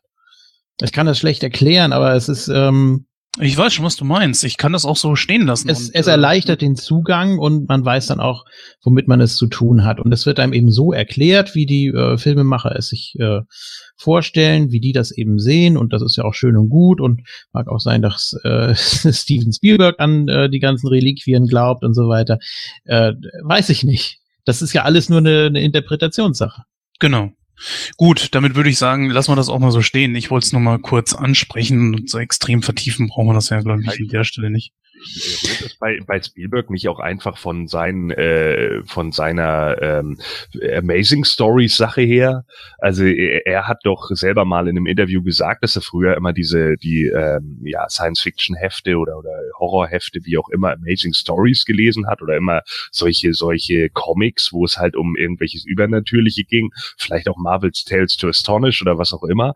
Und äh, die immer so toll fand. Und dann hat er ja auch irgendwann mal eine, eine äh, Fernsehserie dazu gemacht in den 80ern und äh, ich denke halt einfach, dass das daher auch rührt, ne? dass da ging es ja auch immer um irgendwelche äh, besonderen Reliquien oder sonst irgendwie was und ich glaube, das ist einfach der Grund, dass er das einfach mit ein paar realen Ereignissen verknüpft und das cool findet. Hm.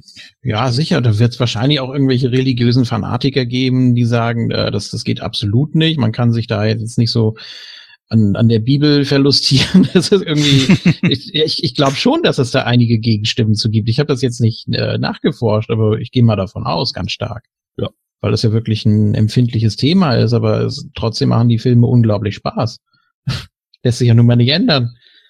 Nein, nein, wie gesagt, also ich wollte es nur mal angesprochen haben, Mhm. weil ich das immer so ein bisschen fies finde, dass man dem vierten da äh, diese Geschichte immer wieder vorwirft und im ersten ist das dann äh, immer alles so als toll gegeben und äh, wird einfach so hingenommen. Am vierten haben mich äh, die Aliens nicht am meisten gestört, um das mal so vorwegzugreifen, falls wir den nochmal besprechen. Ja, sicher, irgendwann sicher schon mal. Aber gut, lassen wir mal ein bisschen weiterkommen. Ähm, wir kommen dann zum, ich würde mal sagen, wir springen direkt äh, zu der Ausgrabungsstelle, oder? Wo wir unter anderem auch einen sehr bekannten Schauspieler mit dabei haben. Äh, ja, John Rice Davis. Äh, den dürfte, glaube ich, jeder von euch kennen, oder? Ja. Ja, dann erzähl mal, woher kennt man ihn denn am! Jawohl. Ja, natürlich die meisten. Ich habe ihn damals schon äh, in der verlorenen Welt gesehen. Das war ein Zweiteiler, ein, äh, ein Fernsehfilm. Da ging es auch ja um Archäologie im weitesten Sinne, auch mit Dinosauriern und sowas. Furchtbar billig gemacht, aber Nein. da habe ich, da hab ich ihn das erste Mal so äh, wahrgenommen. Also vom Budget kommt das fast an Herr der Ringe ran. Natürlich. Mal sehen, was man daraus gemacht hat. ne? Nein, damals fand ich den ganz witzig. Ich habe den, glaube ich, 20 Jahre nicht gesehen, aber ist ja egal. Äh, der ist mir eben auch sehr im Gedächtnis geblieben. War Also ich ich muss- bei Sliders dabei? Ja. Ja, genau, genau. Oh Gott, ja. Ich fand, der passt hier eigentlich sehr gut rein und ich glaube, war das auch einer seiner ersten Rollen mit? Zumindest bekannteren, ne? Oh, 71 hat er schon angefangen. Hier sehe ich ich gerade gerade. sagen, der hat, glaube ich, also bekannter ja, aber ich glaube, der hat die 70er durch schon, schon geschauspielt. Ja. Ja, wie gesagt, ich fand da, der passt da sehr gut rein. Er bringt auch sehr viel Komik einfach mit und die äh, tut im Film dann auch wirklich gut. Und ich finde, er ist ein, ja, schon zentraler Punkt, also ein, ein etwas, woran sich äh, Indy auch halten kann. Ohne ihn äh, wäre Indiana Jones, glaube ich, in diesem Film auch äh, schon auf einem verlorenen Posten gewesen. Seht ihr das anders? Er ist eine Vertrauensperson. Ne? Er ist ein durch und durch guter Kerl. Einfach. Und ja. Aber hat's ihn gebraucht? Oder nicht? Mm, In, inwiefern gebraucht? Für die, für die Handlung oder? Genau. Ja, ich glaube, man braucht immer noch so diesen, diesen lieben Kerl, diesen leicht trotteligen und Brody ist ja jetzt nun mal nicht mitgekommen, der hat ja dann im dritten eine größere Rolle. Äh, ich fand ihn da sehr passend und es muss ja auch irgendwie jemanden geben, der einen das, das Szenario vorstellt, der einen da so ein bisschen einführt und dann sagt, ja, das ist das und hier funktioniert das so und so und einfach, einfach ein netter Kerl ist und äh, hat man gebraucht und hier auch gefunden. Ist jetzt keine Riesenrolle, aber äh, macht, macht Spaß, ist sympathisch. Ich fand besonders dieses äh, Setting, wo es um die Bundeslade selbst ging, beziehungsweise um den Standort äh, der Bundeslade. Dieses Setting fand ich richtig cool, auch die ganzen Schlangen etc., wie man das da alles reingebracht hat.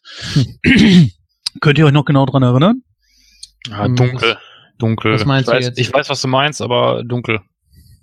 Weißt du nicht mehr, wo äh, die den Stab des Reh aufgestellt haben, um zu erfahren, wo die Bundeslade liegt? Ja, da sind die doch in dieser Schlangengrube, ne? Genau, ja. So, ich dachte, du meinst jetzt irgendwie so Making-of-Sachen oder sowas. ne? Nein, Hab nein, nein, nein, nein, nein, das Ach Setting so, okay. einfach, ne? Zum Beispiel, das Mhm. fand ich ziemlich cool, das, was sie da alles aufgebaut haben und so weiter. Da auch ziemlich viel Liebe zum Detail und wie sie auch äh, die Schlangen dort, ich weiß gar nicht, ob sie sie irgendwie, wie die das teilweise gemacht haben, dass die zum Beispiel durch irgendwelche äh, Ecken oder so gekrochen sind oder ob die einfach da die Kamera draufgehalten haben und sich gedacht haben, Ich habe mal, macht einfach mal. Ich hab mal eine Frage. Äh, habt ihr, habt ihr die Remastered-Version schon mal gesehen? Du meinst für die Blu-ray jetzt? Ja. Ich habe die DVD-Box von 2004. Weiß nicht, kann ich, kann ich. Kann sein, sagen. ich glaube, da wird die schon remastered, meine ich. Also ich habe die Blu-rays, das müsste auf jeden Fall dann wo sein. Wieso? Ich wollte nur mal fragen, ha haben die da auch die Waffen durch Mikrofone, äh, durch Walkie-Talkies ersetzt? Waffen durch Walkie-Talkies Bei, ersetzt? bei E.T. haben sie es gemacht? Wie? Doch. äh. Ja, bei Naja, bei E.T. ja, aber ja, nee, so, nicht. aber da haben sie es nicht Hier gemacht. Ja, okay. der Film ist ja auch nicht ab sechs. ja. Gut, ich würde mal sagen, eigentlich, äh, anstatt dass wir uns jetzt weiter an dem Film entlanghangeln, sonst dauert das ja ewig hier, äh, würde ich einfach mal sagen, kommen wir zu den wirklich wichtigen Szenen. Mhm. Und äh, das wäre zum Beispiel halt eben das Ende. Da mache ich jetzt natürlich einen Riesensprung, aber Oh, wir sind ja fast am Ende. äh, ja, kann man, kann man so sagen. Der Rest erklärt sich ja eigentlich auch so schon. Und da wiederum beim ersten Mal schauen, da habe ich mich schon gefragt, so, okay, äh, die Technik ist ziemlich cool gemacht, ja, Stop Motion und praktische Effekte etc. ist ja alles super. Ähm, dabei muss man auch sagen, den ersten habe ich wirklich sehr, sehr spät gesehen. Ich glaube erst Mitte der 2000er oder so. Mhm. Ja, ich, ich bin damals immer auf den zweiten und dritten irgendwie gekommen. Besonders der dritte, das ist der erste Indiana Jones, den ich je gesehen habe. Von daher, ähm, der hat mich da auch geprägt. Und irgendwie auf der anderen Seite dachte ich mir, ist es auch irgendwie ein bisschen seltsam. Ich weiß nicht, wie, wie hat denn für euch die äh, ganze Geschichte gewirkt? Also die, diese, dieser ganze Schluss, Gordon. Ja, du meinst jetzt schon komplett das Ende, wo sie die Lade öffnen und alles, oder was meinst du? Richtig, genau. Weil wir kommen ja definitiv gleich noch auf etwas zu sprechen, wo wir dann nochmal die Handlung ein bisschen aufgreifen. Deswegen springe ich jetzt mal direkt zum Schluss. Äh, ja, wie hat es auf mich gewirkt? Ja, äh, damals fand ich es ganz schön krasse Special Effects. Heute freue ich mich über Stop Motion.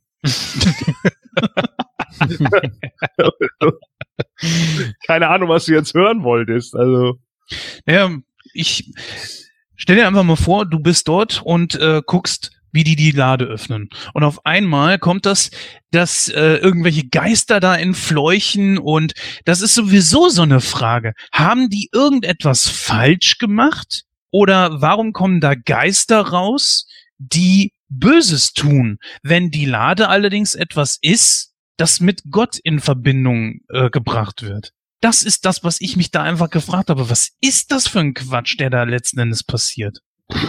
Es Anbei so- auch diese Geister Ja. äh, hätten Indy und äh, Marion die, die Augen offen gehabt, also hingeguckt, Mhm. hätten die Geister die auch schmelzen lassen. Also bitte, was, was hat man sich dabei gedacht?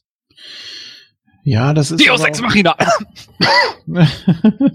ja, im wahrsten Sinne sogar, ne? Ähm, was, nein, es ist ja äh, generell, wenn du irgendwie was, äh, was, was hast und damit was machst und du machst es nicht richtig, äh, dann wirst du bestraft, so oder du, du bekommst dann eben noch mal ähm, ja der der große Showdown, wenn dann eben äh, ja sich ein Objekt verselbstständigt und du hast dir das alles ganz anders vorgestellt. Ähm, es ist ja auch am Anfang in dieser Zeichnung da zu sehen, da in, in der Bibel war es, glaube ich, ne, da, äh, als da die Lichtblitze und so weiter rauskamen. Also Mhm. das war ja schon mit eingeplant. Ich denke mal, die Nazis haben sich da auch informiert vorher, wenigstens ein bisschen, äh, was da passieren könnte. Die sind ja davon ausgegangen, dass da die Steintafeln drin liegen und dann war es Sand. Okay, kann natürlich sein, dass es die ganze Zeit Sand war. Es kann aber auch sein, dass das erst äh, so passiert ist, als sie die Lade nicht fachmännisch geöffnet haben. Sie haben sie ja zum Beispiel auch berührt mit bloßen Händen. Ich habe heute extra nochmal drauf geachtet. Und ähm, der Alte, der Weise da, der hat ja gesagt, man darf sie nicht berühren und so weiter. Äh, alles für dieses Ritual da. Äh, ja. Also es ist schon, es, es ist mal wieder nicht astrein erklärbar, würde ich sagen. Äh, die Geister würde ich jetzt eher so als, ja, ich, ich glaube nicht, dass die Geister da immer drin waren, sondern dass sie erst in dem Moment entstanden sind, weil eben irgendwas mit der Lade passiert ist. Und man sieht das ja auch schon, während sie transportiert wird da auf dem Schiff, da in dem Laderaum, und dann Mhm. da die Ratte plötzlich äh, sich verbiegt und dann und, und äh, das, äh, das ähm, aufgedruckte Hakenkreuz da wegbrennt und alles Mögliche. Also da sind ja schon so Sachen in Gange, mh, die der Lade nicht passen. und das äh, gipfelt dann in diesem. Aber hier habe ich, hier habe ich mal eine ernst gemeinte Frage be- be- bezüglich der Remastered-Version. Haben Sie, haben, haben, wurde das digital überarbeitet, die Stop-Motion, oder ist das, äh, oder haben, haben die da, da nichts geändert? Nein, ist genauso wie damals. Ja. Okay. Genauso. Gott sei Dank. Ich würde mal sagen, es würde auch den, den Schockeffekt irgendwie nehmen, weil äh, auch im dritten haben sie das ja mit diesem äh, zusammenfallenden Typen da, den, den Antagonisten. Und das sieht einfach creepy aus. Das Ja. sieht einfach richtig ah, angsteinflößend aus, ja. Das ist eine der, das ist eine der drei, vier, fünf Szenen aus dem Film und die fasst du nicht an. Genau. Also. Und ich, ich würde auch sagen, okay, wo ich sagen würde, bei Terminator 1 fände ich es cool, wenn sie zum Beispiel mit Stop, äh, statt der Stop Motion, dass man die Stop Motion ersetzt, wo zum Beispiel der Terminator ganz zu sehen ist, dass man da das durch CGI ersetzt. Ja, hm. Damit hätte ich kein Problem. Aber hier zum Beispiel wiederum würde es einfach den, den Effekt zerstören, weil es ist so gruselig, äh, als sie da in sich zusammenfallen, wie so Wachs das schmilzt. Ich glaube, das könnte man durch CGI nicht ganz so transportieren. Ich finde Stop Motion immer gruseliger, auch beim Terminator. Wir hatten bei Gremlins damals schon die Diskussion. Auch da finde ich es äh, sehr, sehr effektiv. Ich weiß nicht warum. Also ich äh, ich, ich guck's heute auch noch gern. Also wenn das so, wenn man sieht, dass es handgemacht ist und wenn es eigentlich wirklich, gerade weil es handgemacht ist, weil es so echt wirkt und sich dann so unwirklich äh, bewegt, mhm. äh, ich finde das, ich finde das hat was. Gon, ich würde gerne mal deine Meinung wissen, so über Geister, die da plötzlich rauskommen und die Menschen schmelzen lassen, gar keinen Unterschied machen zwischen gut und böse und kannst du dir irgendwie erklären, was man sich da wohl gedacht hat, als man das gedreht und beziehungsweise auch geschrieben hat? Es macht ja eigentlich keinen Sinn.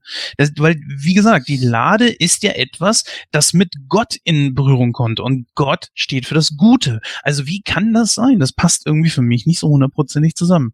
Ja, aber wieso? Es ist ja trotz alledem nicht so, dass Gott nicht das Böse auch schon vertrieben hätte, ne?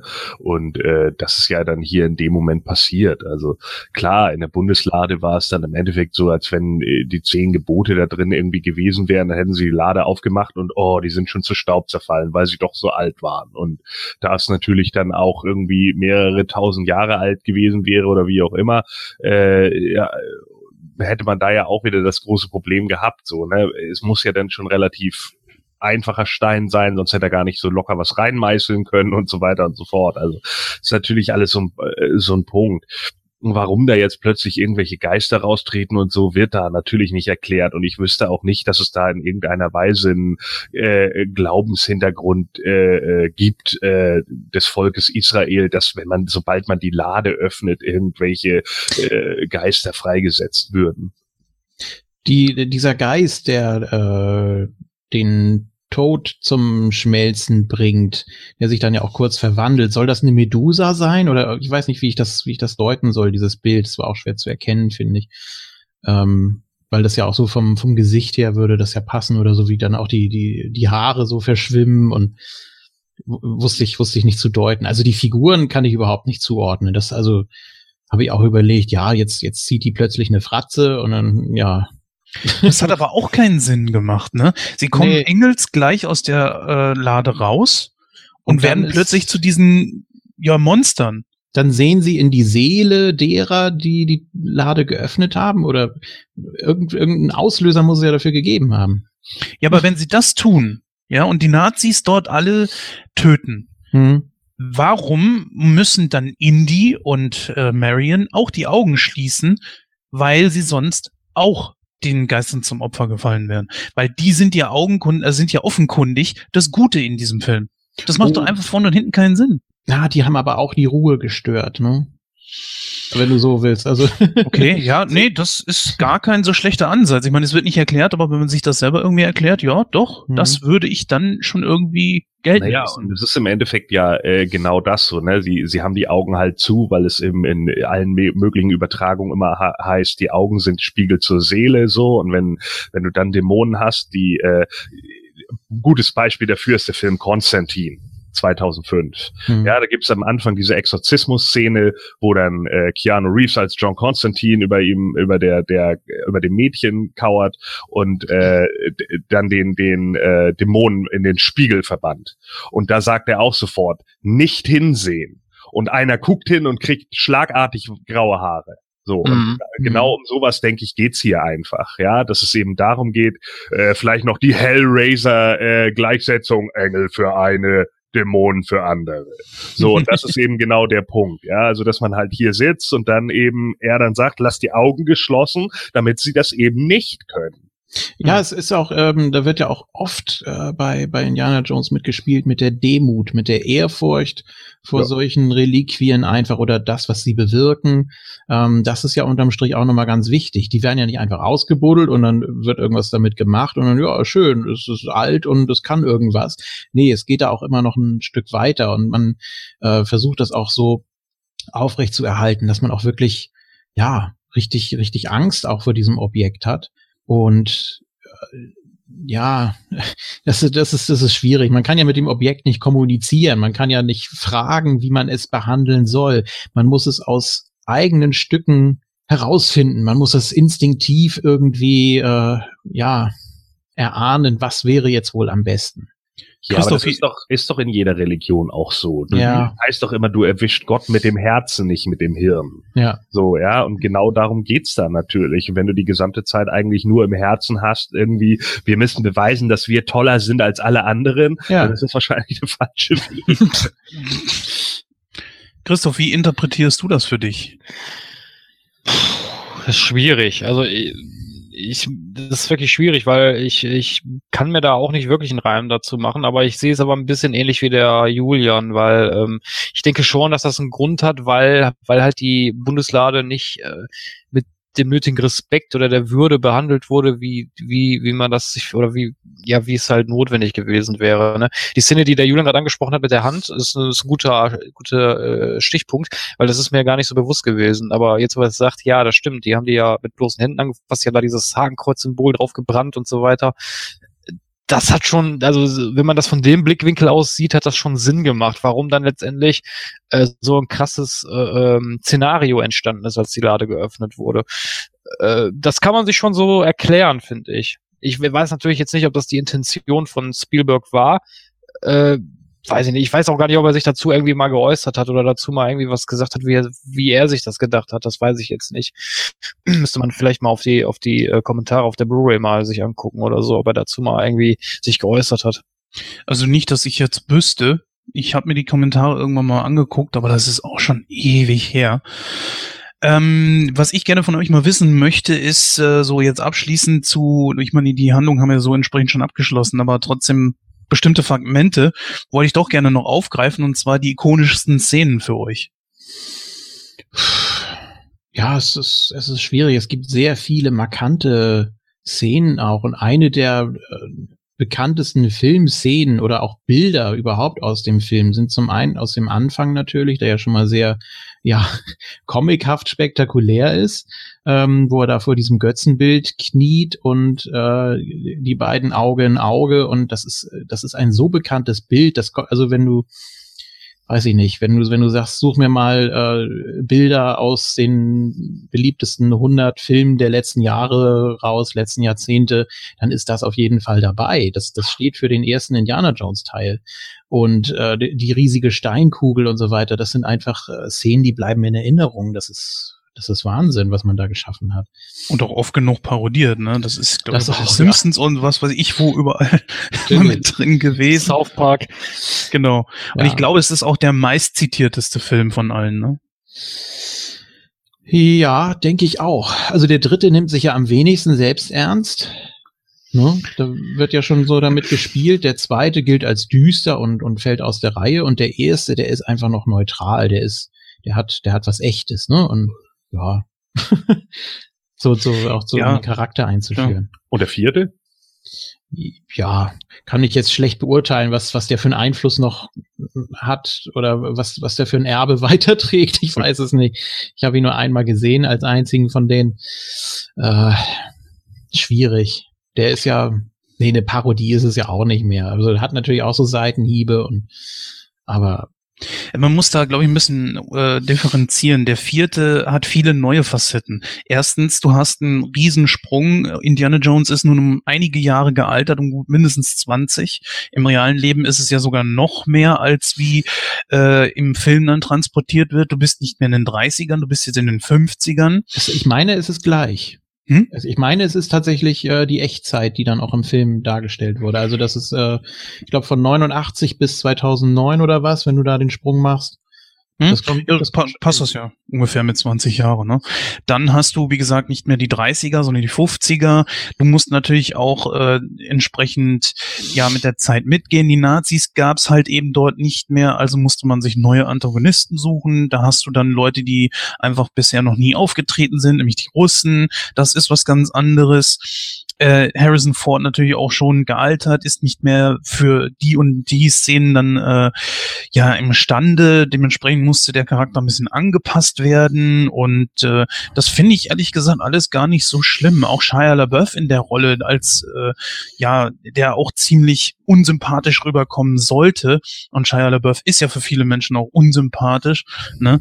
Äh, war alles gar nicht so verkehrt. Also von daher, aber da können wir uns im, im dem Cast, wo wir dann mal drüber sprechen werden, über den vierten Mal Ja. drüber unterhalten.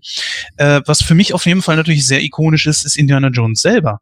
Also man hat ja ganz explizit drauf geachtet, äh, wie diese Figur aussehen soll. Und alleine, wenn der Schatten irgendwo von ihm auftaucht, ne, Ja, es ist, ja. beginnt mit der Jacke, mit der Fedora, es war ja auch sehr, die haben ja, weiß nicht, wie viele Hüte durchprobiert, bis sie dann irgendwann bei der Fedora gelandet sind und sich gesagt haben, ja, das ist, das ist etwas, wenn du es durch äh, nur den Schatten siehst, siehst du sofort so, das ist Indiana Jones. Und ganz bezeichnet natürlich ist da äh, die erste Szene, wo Indy dann in der Bar von Marion auftaucht. Da siehst Ja. du ja diesen Schatten im, im ne, und das ist, glaube ich, sehr bezeichnend. Auch eine Szene, die hier und dort mal parodiert wurde. Und äh, ich glaube, eine der berühmtesten Szenen, äh, Gordon, die, äh, ich glaube, da wirst du mir zustimmen, ist natürlich die, wo der fuchtelnde Typ mit dem Schwert da vor ihm steht und er einfach die Knarre zieht und über einen Haufen ballert. Ganz klar. Ich finde eigentlich die, die Szene, die eigentlich in vielen Filmen parodiert wird, ist wirklich die allerletzte Schlussszene, wo du wirklich dieses riesige Lager hast, wo dann die Lade ein, ein, äh, Auch, ja. ein, ein äh, sortiert wird. Ja. Das hast du in so vielen Serien, äh, wo du das auch aufgegriffen wurde. Akte X fällt mir jetzt da spontan ein. Äh, in South Park wurde das verarscht, in, in, in Simpsons. Äh, Simpsons. Das, äh, ich kann die Liste da ellenlang fortsetzen. Also das hast du wirklich in fast allen Filmen drin, sowas. Ja, ich meine, der, der Film ist ja generell, wird ja häufig parodiert, ne? Also, wie wir ja schon vorhin gesagt hatten, mit der Steinkugel am Anfang so, vor allen Dingen auch dieses, oh, ich habe meinen Hut nicht auf, ich greife noch mal danach und diesem ganzen Quatsch. Mhm. So, ne? das, das sind ja alles so Sachen, die, die äh, immer und immer und immer wieder da irgendwie gezeigt werden. Bis hin Was? zu, dass er den Hut natürlich auch irgendwie nie verliert. Ne? Der scheint irgendwie festgetackert zu sein. Mhm. Das ist ja auch einfach alles, einfach alles richtig geil gemacht. Das macht ihn ja auch aus. Ne? Ich habe noch mal eine kurze Frage zu der Steinkugel. Äh, habe ich damals schon, als ich den Film das erste Mal gesehen habe, so mit, weiß ich nicht, 12, 13 oder so mag es gewesen sein. Ähm, ich habe auch komischerweise erst den zweiten und dann den ersten gesehen. Also eigentlich chronologisch richtig. Äh, und dann ist mir da schon aufgefallen, bei der Steinkugel rennen oder einfach stehen bleiben. Also dadurch, dass er losrennt vor ihr, äh, wird's ja erst gefährlich. Wenn er genau da stehen geblieben wäre, dann wäre sie über ihn drüber gerollt. Also äh, wäre er sicher gewesen. Ich habe dann auch Ja. heute noch mal drauf geachtet, ob dann irgendwo vielleicht noch ein Ausgang oder so versperrt gewesen wäre. Nö, ist aber nicht. Also er hätte dann auch noch genug Platz gehabt, um da rauszukommen. Ja, aber die Frage ist natürlich in der Situation, ob du das so einschätzen kannst. Nein, natürlich nicht. Ja. Aber man sieht es deutlich, finde ich. Ja. Ja, als Zuschauer, aber Ja. äh, ne, man muss sich ja mal in die Situation versetzen. Du stehst da plötzlich und auf einmal geht so ein Tor auf und eine riesige Steinkugel kommt runter. Und dann denkst du, hm, bleib ich jetzt stehen? Ich habe zwei Sekunden Zeit. Ach, ich bleib stehen. Ja, Außerdem natürlich Dramaturgie, ne? Also ich, ich weiß nicht, ob sie sich da bewusst gewesen sind, wie berühmt diese Szene eigentlich werden würde. Übrigens, ähm, was ich mal gelesen habe, was glaube ich auch auf Wikipedia zu lesen ist, diese Szene, wo er den Typen da einfach über den Haufen ballert, die ist ja, glaube ich, daraus entstanden, dass sie am Set, äh, glaube ich, irgendwie alle krank waren und äh, das dann immer wieder gedreht haben und sich dann gefragt haben, "Ah, wie machen wir das denn jetzt? Und Harrison Ford dann wohl scheinbar gesagt hat, ach wisst ihr was, ich ballern einfach über den Haufen, die gesagt haben, ja gut, lass uns einfach mal drehen, mal gucken, wie es wirkt. Und es saß sofort im Kasten und alle haben gesagt, geil, das bleibt so. Ich habe heute gelesen, dass Spielberg Angst hatte, dass dieses Tageslicht, dieses Sonnenlicht äh, verschwindet und dass sie das deshalb schneller drehen mussten. Ah, Aber mal, das ist dann schon ja, wieder eine gegenteilige Aus. Das ja. kann, das kann eine Legende sein. Ich weiß nicht, was da genau äh, stimmt. Ist natürlich eine ganz witzige Vorstellung. Die gucken ja auch alle relativ gequält. Kann natürlich sein, dass sie da alle Magen-Darm haben oder was weiß ich. Und äh, deshalb wird ja auch nochmal darauf eingegangen an anderer Stelle, dass er ja vorher gar keine Waffe dabei hatte. Angeblich. Ja, und ich hatte auch noch, ich hatte noch eine andere Theorie gehört, und zwar, dass sie versuchte, eigentlich soll wohl im Drehbuch irgendwie gestanden haben, dass äh, Indiana Jones diesen Typen mit der Peitsche entwaffnen sollte. Das Ganze hat allerdings irgendwie nicht so richtig hingehauen und des, dass das deswegen so ge äh, gewesen ist, dass er dann auch gesagt hat, ja, dann baller ich ihn einfach über den Haufen. Kennt ihr äh, das Foto, also ähm, Meme mit äh, Kylo Ren, mit dem Lichtschwert, der ihm da gegenübersteht und er knallt ihn einfach ab? Nee. nee. nee. das ist natürlich witzig. ja, ist natürlich, wird natürlich sehr bejubelt. Ja, warum nicht? Ja, zu Recht. so eine Schweinerei. Na gut, anderes Thema. Ja, ich würde sagen, ähm, ein Thema können wir noch kurz anschneiden, nämlich das ist das, was vielleicht die Leute aus der Big Bang Theory kennen. Ich finde das aber trotzdem eine sehr interessante Diskussion, nämlich äh, wurde Indie überhaupt für den Film gebraucht? Ja, so gesehen natürlich nicht, wenn es nur darum geht, dass es irgendwie die Quintessenz dabei rauskommt, dass die Nazis die Bundeslade finden, sie öffnen und dann sterben. Nee, dann nicht. Aber das, ist das die Geschichte? Also, das ist halt die Frage. Ne? Kein, kein Happy End. Okay, er findet mit Marion wieder zusammen, ne? Aber äh, so für den, für den Ablauf oder für die Mission ist er, glaube ich, nicht so wichtig. Wobei, man kann da einhaken an der einen Stelle, dass eben der Stab von Belloc äh, zu lang ist. Weil er das ja als einziger da bei diesem Weisen da äh, rausgefunden hat, dass man den nochmal kürzen muss um eine Einheit. Also dass es fünf Maßeinheiten sind und nicht sechs und dass es dann erst passt. Das hätte vielleicht noch ewig gedauert, bis sie darauf gekommen wären, weil die ja nur die eine Seite des Amuletts hatten, also Belloc. Und ja, vielleicht wären die dann auch zu ungeduldig gewesen und hätten sich äh, Bellocs entsorgt irgendwann nach ein paar Wochen. Ich weiß es nicht. Also das hätte alles noch irgendwie einen ganz anderen Verlauf nehmen können, natürlich. Also Naja, ich meine, Big Bang Theory ist ja nun mittlerweile dafür bekannt, dass sie äh, die Sachen, die sie irgendwie proklamieren oder so, die haben sie auch relativ genau untersucht. Also Ja. alles, was zum Beispiel bei Big Bang auch hinten an den Tafeln steht, das, Das ist stimmt, alles ja. wissenschaftlich korrekt, ja, weil da immer irgendwelche Leute von Universitäten zugezogen werden. Und äh, das finde ich natürlich schon ganz geil auch an der Serie. Das macht auch einen Charme der Serie aus. Und äh, klar, es, es ist halt die Frage, äh, was sieht man als den Film und was ist die Story? Ne? Und wenn es natürlich nach Amy, Farrah Fowler nur darum geht, dass die Nazis, wie gesagt, eben das Ding da holen und er ist im Endeffekt nur der, der, das Beiwerk dazu und er, dann, dann hat sie so gesehen natürlich recht, klar. Aber wie gesagt, das macht nicht den Film. ja, das ist Mm, richtig. Wobei man aber sagen muss, das ist nicht auf dem Mist der Big Bang Theory gewachsen, sondern diese Theorie gibt es, glaube ich, unter Fans schon sehr viel länger und sie haben es einfach aufgegriffen. Ja, Mhm. das ist ja auch scheißegal. Aber Ja, unterm Strich schon, aber. ich gehe mal davon aus, dass sie es zumindest, äh, zumindest, dass sie sich nochmal hingesetzt haben und diese Theorie nochmal durchgespielt haben, um zu gucken, ob das tatsächlich hinhaut. Aber es ist tatsächlich wirklich wahr, ja. Im Grunde genommen hat er für die Haupthandlung gar keine Bewandtnis.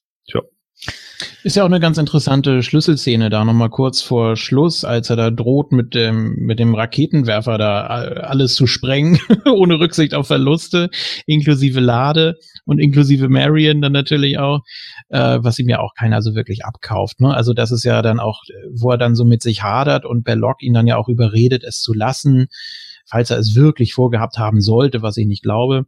Ähm, da, da sieht man dann ja auch, dass, äh, ja, dass er dann praktisch in dem Moment auch aufgibt oder äh, sagt, ja, jetzt, jetzt muss ich mich dem eben fügen und wenn er an die Lade glaubt oder lernt an die Lade zu glauben, äh, dann, ja, dann ist das eben seine Errungenschaft in dem Moment. Vielleicht so, oder ja, wenn er, wenn er der Lade vertraut, die wird schon das Richtige tun oder ja, so wie beim letzten Einhorn, ne? Schmendrick, Zauber, tu, was du willst oder Magie, tu, was du willst. Das ist so irgendwie, dann hast du selber keinen Einfluss mehr drauf. Ist natürlich schade, ist ja auch, wie gesagt, kein Happy End hier. So wirklich. Vor allem dann diese, diese Kiste da, wie sie die da wegschieben und dann so, oh, ja, absolute Spitzenleute. Mhm, natürlich. Ich, oh, ich könnte mich jedes Mal ärgern, wenn dieser Opa da die, naja, wenn der dieser wegschiebt und dann Millionen von Kisten. Naja gut, dann würde ich sagen, äh, beenden wir dann mal die Diskussion und äh, kommen wir zu Bewertung. Julian, du hast, du brauchst mal am längsten. Ja, diesmal auch. Ähm, absoluter, absoluter Kultfilm, hat Maßstäbe gesetzt. Äh, sensationell, kann man immer wieder gucken. Ähm, Kultfiguren, Kultthema. Äh, Auf die Musik sind wir noch nicht eingegangen, die auch viele, viele Szenen sehr gut unterstreicht. Wenn er da zum Beispiel da bei dem Götzenbild ist und dann kommen da diese Klänge, du hast da einfach Ehrfurcht. Das sind, das sind Gänsehautszenen bis heute. Und äh, das, das ist, das ist unfassbar, wie viel, wie viel Liebe da reingesteckt wurde. Die ganzen Sounds mit der, mit der Peitsche und was, also, die, die Macher haben ja auch irgendwie so ein Fable für Maschinen und, und, äh, ja, Rotorblätter oder die ganzen Geräusche, die dazu passen und ja, alles, alles, was irgendwie mit Motoren oder schweren Maschinen oder so zu tun hat und ja, auch, auch, auch schwere Explosionen und was weiß ich nicht alles. Und also so diese ganzen typischen Sounds und äh, das ist natürlich auch sehr wichtig immer gewesen und das, das trägt die Filme ja auch bis heute noch. Ähm, ja, starke Szenen einfach. Wie gesagt, äh, habe ich vorhin auch schon erwähnt, im, im Zelt da auch mit äh, Belloc und Marion auch eine sehr unterschätzte Szene, wie sie ihn da so um den Finger wickelt und dann ja natürlich nicht fliehen kann, aber ja, es, es, es hat schon was. Es passt da eigentlich ganz gut rein. Ich finde, da ist ein kleines äh, Plothole allerdings drin, als äh, Indy da die äh, diese diese äh, Hakenkreuzflagge da runtergeworfen wird und dann in der nächsten Szene geht er da mit äh, Salah da an dem Tisch vorbei, weil ihr wollt Wasser, ich bringe euch Wasser. Da fehlt doch ein gutes Stück, oder? Ich weiß nicht. Ähm, so, ja, viele Bilder, die in Erinnerung bleiben. Ähm, Story wirkt, ja, wenn man es jetzt so als Erwachsener sieht, natürlich nicht mehr ganz so toll, aber wie gesagt, hat, hat Maßstäbe gesetzt. Bei den, bei der Story, wie gesagt, würde ich so leichte Abstriche machen. Ähm, ja, wie die Kamera eingesetzt wurde, muss ich auch sehr positiv erwähnen, wie er da zum Beispiel mit äh, Belloc da am Tisch sitzt und du hast die ganze Zeit die Kamera auf äh, Belloc gerichtet und im Vordergrund siehst du Indy, wie er einfach stur an ihm vorbeiguckt und das, ich glaube sogar über Minuten, also zumindest über den ganzen Dialog hinweg und dann, wie gesagt, die, die, die Schatten und was das alles oder so, als sie da äh, bei der Ausgrabung sind und er da auf und ab marschiert im Dunkeln und also es sind, es sind so viele Szenen und so viele Bilder, die im Kopf bleiben. Wie gesagt, leichte Abstriche bei der Story. Szenen wie zum Beispiel diese Jagd da mit den, mit den Körben, das äh, weiß ich nicht, kann ich vielleicht nicht ganz so viel anfangen. Deshalb nur, und ich unterstreiche dieses nur ganz dick, äh, 93. Gordon, deine Bewertung. Ja, ähm, 85. Sehr gut. Kurz gefasst. Ja, also äh, natürlich. Ähm, ich meine, es ist erstmal, es ist der Anfang von einer äh, Filmreihe, die, glaube ich, alle irgendwie bekannt sind. Selbst der vierte Teil, wo ja alle immer rumjammern, aber ich fand den gut. Ähm, äh, das ist eine ikonische Figur. Indiana Jones kennt so gesehen jeder, der nicht hinterm Mond lebt. Und äh, das ist halt auch äh, ja eine, eine Figur, die man erschaffen hat, äh, die auch noch weiterhin in äh, verschiedenen Sachen, in Büchern, in Comics, in einer schlechten Fernsehserie äh, immer wieder irgendwie aufgegriffen wurde. So, ja, also ich meine, das muss man ja auch erstmal schaffen. Man muss es ja auch erstmal schaffen, eine Figur wirklich so groß zu machen, dass dieses Outfit halt auch häufig genutzt wird, parodiert wird, Halloween-Outfit wird und und und und äh, es auch schafft, qualitativ hochwertig zu bleiben. Ähm, da, das war halt einfach auch eine große Stärke von Lucas und Spielberg in der Zeit. Und äh, ich finde es manchmal auch ein bisschen schade, dass Spielberg dann in, in vielen Bereichen immer so so möchte gern seriöse Themen ansprechen wollte dann äh, und und in so andere Bereiche gegangen ist, weil ich einfach fand, dass er in dem Bereich echt verdammt nochmal gut war. Und deswegen ich auch immer wieder hoffe, dass er mehr solche Sachen macht, weil er es einfach echt kann. Und ähm, ja, also äh, ich denke auch, der, der Film hat was absolut für sich, hat den, den Fantasy-Film, Abenteuerfilm sicherlich mit bereichert äh, oder den, den typischen Abenteuerfilm irgendwie auch mitgemacht. Wir haben ja dann die Ableger mit äh, Quartermain und so ja vorhin schon besprochen, ähm, die sich dann auch darauf aufgebaut haben, aber es kommt eben keiner ans Original ran und das hat halt auch irgendwie Gründe. Und äh, deswegen, ja, der liegt schon weit oben. Äh, ich glaube aber, ich mag den dritten ein bisschen lieber, wegen dem Zusammenspiel mit Sean Connery. Hm. Ähm, ja, ansonsten, äh, wie gesagt, äh, die ganzen ikonischen Szenen, die muss man halt einfach würdigen. Das gehört da ganz klar mit rein. Und ja, als ich ihn jetzt letztes nochmal gesichtet hatte, waren halt so ein, zwei Momente, die mir ein bisschen zu lang waren, wo ich dann auch dachte, ja, okay, nach meinem heutigen Verständnis könnte ich die wahrscheinlich kürzen, aber das macht den Film ja nicht schlechter. Das ist ja Quatsch. Und äh, deswegen setze ich den, glaube ich, auch tatsächlich so hoch an. Ach so, und der Wilhelm Scream, ne? Wisst ihr eigentlich, wo der war? Nee. Als einer der Nazis aus dem Truck rausfällt. Nur mal so nebenbei. Denn der ist ja immer wieder in Filmen drin. Diese Riesenschlucht darunter, oder? Ja, nee, ich glaube, der Wilhelm Scream ist hier in dem Fall nur der, der tatsächlich nur auf die Straße fällt. Also apropos äh, Schrei, ich meine, in der neuen Synchro ist der Schrei von Marion etwas abgeschwächt, als da äh, der Deckel zugemacht wird über der Schlangengrube. Ich meine, der ist in der Originalsynchro noch mal ein bisschen heftiger. Hm. Jens, deine Bewertung. Ja, ihr habt schon viel vorweggenommen. Ich kann es etwas kürzer machen. Für mich ist zum einen natürlich auch, äh, ja, ich, ich komme einfach nicht darüber hinweg. Ich guck einfach mal immer ein bisschen tiefer und stelle mir auch Fragen, wo andere sich äh, sagen würden, hä? Mhm. Zum einen zum Beispiel natürlich, Indiana Jones ist ein Killer, ein Mörder. Das muss man sich auch mal vor Augen halten und da sehen viele halt eben drüber hinweg, weil es immer meistens immer lustig ist und äh, er hat ja zum Beispiel auch willkürlich wirklich einfach so diesen einen Typen da mit seinem Schwert einfach mal einen Haufen geballert.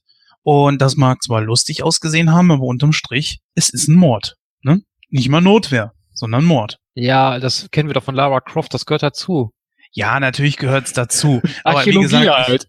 ich, ich, ich gucke halt eben immer ein bisschen tiefer und, und stelle mir dann immer auch immer so die Frage, naja gut, äh, ne, wisst ihr, was ihr da macht? So, äh, wenn ich mir den Film angucke, ist es auch nicht so das Riesenproblem. Also von daher, äh, ja. Ja, gut, ist die Frage, ist es eine Kampfsituation in dem Moment? Oder ja, gut, er ist nicht unmittelbar bedroht, aber er weicht dem dadurch natürlich ganz geschickt aus. Ne? Natürlich. also, ja, warum da groß, groß rumkaspern, ne? Das, das, das sagt ja auch der Gesichtsausdruck in dem Moment. Ach, weißt du, komm. ne? ja, stimmt schon. Ist ja auch alles richtig. Ähm, naja, was soll's. Ich komme jetzt auf jeden Fall jetzt final zu meiner Bewertung und ich sage einfach mal, da der dritte Teil für mich der beste ist, gehe ich hier auf 89 Prozent und ich finde, da sind wir auch gut mit dabei. Ja, ich kann es da kurz machen. Wie gesagt, ich habe den Film schon länger nicht mehr gesehen. Ich hab, bin nicht mehr so Detail im Blick. Äh, ich weiß gar nicht, wann ich ihn zuletzt gesehen habe. Ich glaube mit zwölf oder so, keine Ahnung, so irgendwie so um den Dreh. Ich muss mir den unbedingt nochmal angucken. Ich habe auch gerade nochmal kurz bei Amazon geguckt, geguckt wie viel die äh, Blu-ray kostet. Die ist ja gar nicht so teuer. 17 Euro mit allen Teilen. Ich glaube, die würde ich mir mal gönnen. Ähm, ja, ansonsten, wie gesagt, das, was ich so in Erinnerung habe, äh, war der, hat der Film mich damals eigentlich ganz gut unterhalten. Ich fand ihn nicht schlecht. Äh, ich fand die Endszene sehr klasse, die ist mir auch im Gedächtnis geblieben. Ähm, ja, ansonsten, wie gesagt, der Charakter Indiana Jones finde ich auch super. Ich, äh, wie gesagt, ich kann da jetzt keine, keine Detailbewertung abgeben, deswegen mache ich das jetzt einfach mal so, wie ich, wie ich den Film halt in Erinnerung habe und ich denke, da hat er schon 80 Prozent verdient. Und dann kommen wir auf eine Gesamtsumme von ich habe es nicht mitgerechnet. Scheiße, ich habe mich jetzt darauf verlassen. Ah, weil letztes Mal hast du es immer gemacht. So ein Kack. Aber gut. Äh, das kriegen wir ja raus, oder? Das kriegen wir raus. Moment, also ich habe ja äh, 89 gegeben, dann hattest du jetzt 80 gegeben, ne? Ja. Ja, 80. Julian hat wie viel gegeben? 93, ne? Ja. 93 und Gordon hatte? 85. 85. So, das Ganze dann geteilt durch 4 und 86,7 ja. Genau, und das ist sehr guter Wert, also kann man nichts gegen sagen. Ja, liebe Zuhörerinnen und Zuhörer, damit wären wir mit unserer Diskussion über Indiana Jones am Ende. Wenn ihr noch irgendetwas anmerken wollt, dann könnt ihr das natürlich wie immer tun. Schreibt uns einfach äh, eine E-Mail an info at nightcrow.de, hinterlasst Feedback auf unseren Social Medias oder natürlich einen Kommentar auf unserer Internetseite www.nightcrow.de.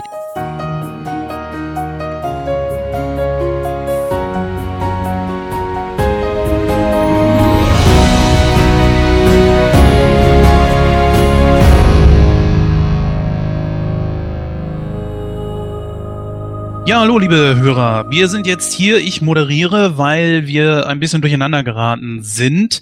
Äh, vorhin ist ja der gute Gordon dann nochmal zu uns gekommen. Wir wollten eigentlich Kino aktuell ja vorher machen. Jetzt ist das Ganze ein bisschen durcheinander geraten. Der gute Christoph ist bereits schon weg und wir haben uns gesagt, äh, dann machen wir das einfach jetzt hinten dran. Also äh, hört ihr dann jetzt chronologisch das Ganze ein bisschen anders. Aber äh, spielt keine Rolle. Ähm, das heißt also, ihr habt jetzt äh, die Indiana Jones Rezension schon vorher gehört. Wir haben uns nämlich jetzt hier zusammengesetzt, haben auch ein paar aktuelle Filme gesehen, die, äh, glaube ich, sehr interessant sind. Äh, Julian, du warst, glaube ich, nicht im Kino, ne? Nein. Okay, aber du wirst definitiv zu zwei der Filme auf etwas äh, jedenfalls was sagen können, vielleicht Ja. sogar drei. Äh, wir besprechen nämlich heute vier Filme. Ich habe insgesamt drei mitgebracht und Gordon einen. Aber wie gesagt, äh, die Auswahl dessen ist definitiv für alle besprechbar. Ja, gut. Ähm, es geht dabei zum einen um natürlich S, das heißeste Thema momentan überhaupt. Dann Dirty Dancing. Hm, Ich glaube, dass wir den eines Tages ja auch nochmal besprechen werden. Da können wir mal kurz drauf eingehen. Und äh, dann habe ich einen Circle, der auch noch gar nicht so lange läuft. Und Gordon hat sich Blade Runner 2049 angesehen. Ja, dann würde ich einfach mal sagen, fangen wir direkt an mit S 2017. Und da Gordon den Film auch gesehen hat, äh, würde ich dich bitten, kannst du die Handlung mal ganz kurz eben zusammenfassen? Äh, Ein paar Kinder werden von einem Horrorclown verfolgt, der sich von deren Angst speist. Damn it, sehr gut zusammengefasst. Nailed it. Aber sowas von geil zusammengefasst, also richtig cool, ganz genau, ja. Äh, ist eine Neuverfilmung natürlich, liebe Hörer, und äh, die, ja, das Original ist, glaube ich, aus dem Jahr 87, wenn ich mich nicht täusche. 90. 90? Mhm. Okay. Ich war jetzt irgendwie bei 87 hängen geblieben. Ich habe jetzt auch kein Fenster auf, also von daher, ja. Ja, aus dem Jahr 1990. Damals war es ein zweiteiliger Fernsehfilm, wo Tim Curry den äh, Horrorclown S gespielt hat. Das Ganze fußt natürlich auf einer Stephen King, auf einem Stephen King Roman und äh, ja, es ist natürlich zweierlei Geschichten. Punkt. Das erste war damals natürlich äh, aus Sicht der Kinder. Und dann äh, der zweite Part war, wo die Kinder erwachsen waren und es dann wieder mit S zu tun bekommen haben. Das heißt also, sie haben S damals im ersten Teil gar nicht richtig besiegt. Jetzt hier dieser Kinofilm befasst sich nur mit den Kindern, also dem ersten Kapitel äh, wird auch direkt am Ende des Filmes dann so benannt und äh, es ist mittlerweile auch schon raus, dass aufgrund des Erfolges dieses Filmes, der einige Rekorde gebrochen hat, ich hoffe, Gordon kann mir da irgendwie was zu sagen. Ich weiß gerade nicht, welche genau er gebrochen hat, aber da waren äh, einige drunter, drei oder vier auf jeden Fall. Ich glaube, er hat zum Beispiel äh, hier Ja. Den Exorzisten abgelöst äh, als Horrorfilm in, also als Kinohorrorfilm mit Mhm. dem mit dem meisten Umsatz eines Staats oder sowas. Ja. Und ich meine, das ist natürlich schon eine Hammernummer, wenn man überlegt, dass der Exorzist ja seit seit Jahren, äh, also seit Jahrzehnten im Endeffekt diesen Spot inne hatte, ist das natürlich schon eine, krasse Nummer. Ne? Das muss man halt einfach so sehen. 72 oder wann war das? Nee, Exor- später, später. Ex war- Exorzist? Ja. Oder welchen meinst du jetzt? Ja. Äh, mal, zwei und Der war irgendwann in der, in der zweiten Hälfte der 70er war ich, bin ich der Meinung. Nee, nee, nee, nee, nee. Nee, nee. Der ist 72 oder 73. Ja. So, jetzt will ich aber genau gewissen, liebe Hörer, deswegen Nein, habe ich hier Wikipedia eben offen. Der 73 würde ich eher sagen. Exorzist, äh, so, mal eben schauen. Auf jeden Fall eine beeindruckende. Bah, ey, hast du das offen oder wie machst du das? 73, das gibt's doch gar nicht. Ja, Mann! Fuck, ey. Bow down, Bitches! Selbst wenn ich krank bin, Mann. Selbst wenn ich krank bin. Und du bist gerne krank. Ja. Ja gut, kommen wir jetzt mal zu dem neueren Film. Wir haben hier äh, in der Hauptrolle Bill Skarsgård als den neuen S. Der eigentlich Oh. mal Tor spielen sollte, witzigerweise. Gut, das weiß ich jetzt gerade nicht, aber Ja, sein Vater, wir ne- sein Vater ist, ist ja der Professor aus Thor, aus den Marvel-Filmen. Und ursprünglich war angedacht, dass er als sein Sohn tatsächlich Thor spielt, damit man diesen Witz hat, wo er ja dann sagt, ja, ich habe irgendwie immer äh, Thor gelesen damals, als mein Vater mir das vorgelesen hat, bla bla bla. Und der ist dann aber im Endeffekt eben doch für Chris Hemsworth abgelöst worden. Kann man ehrlich gesagt hinterher nur sagen, ist doch besser so?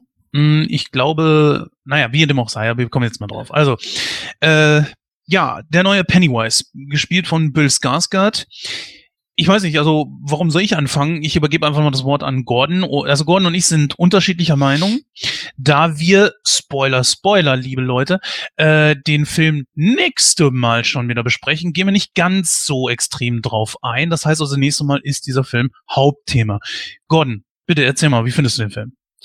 Ja, äh, ich will jetzt gar nicht zu viel dazu sagen, weil wenn wir das nächste Mal ihn als Ja. Hauptthema haben, dann, ähm, also es gibt für mich halt einfach gewisse Gründe, warum ich ihn nicht so gerne mag. Das heißt nicht, dass er jetzt deutlich schlechter ist als äh, der 90er-Jahre-Film, denn der 90er-Jahre-Film hat gerade am Ende seine krassen Flaws und äh, ist natürlich auch mit so ein paar Seriendarstellern vielleicht nicht unbedingt besetzt. Die schauspielerische Leistung der Kiddies ist schon eigentlich recht gut und so, aber ähm, äh, es gibt Gründe, warum mir der Film einfach nicht zusagt. Äh, es ist ein Horrorfilm, also scheinbar momentan der Horrorfilm, weil er den Exorzisten verdammt nochmal abgelöst hat, ja. Und das, äh, das macht man nicht mal eben irgendwie so. Und er hat irgendwie den, den, äh, wie viel hat er eingespielt? Irgendwie 117 Millionen oder sowas? Der neue jetzt?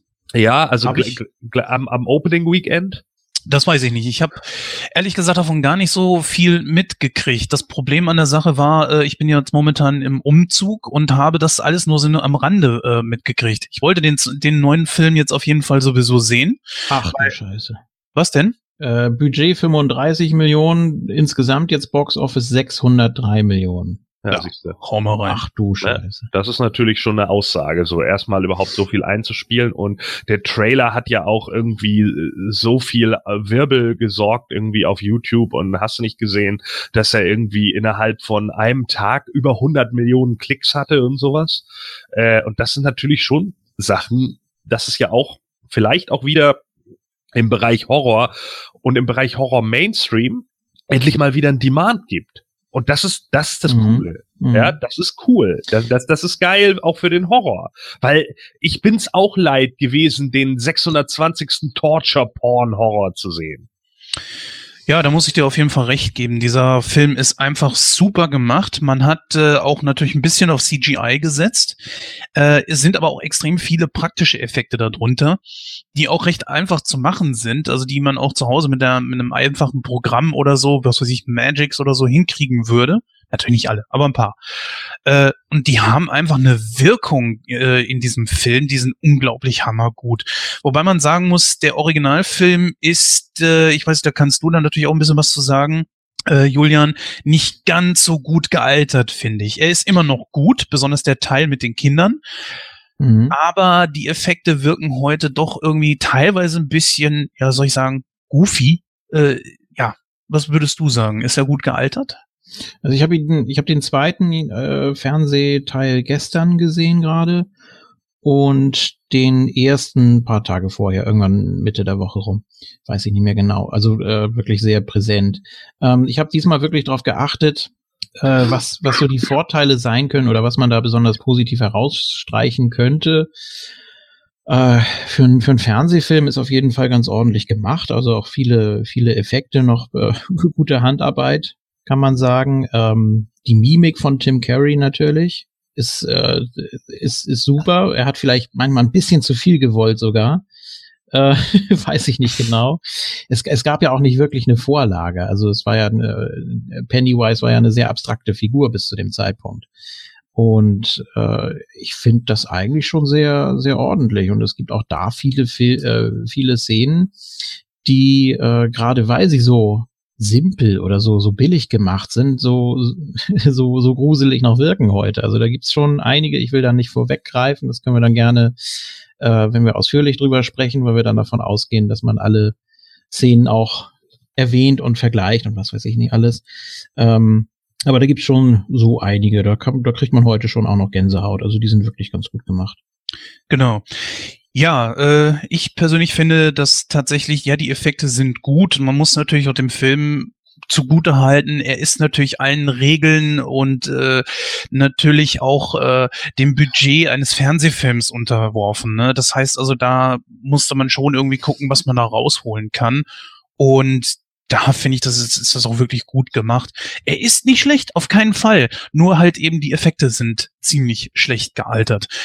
Und man muss aber auch sagen, er lust eigentlich in fast allen Bereichen des gegenüber dem neuen Film total ab.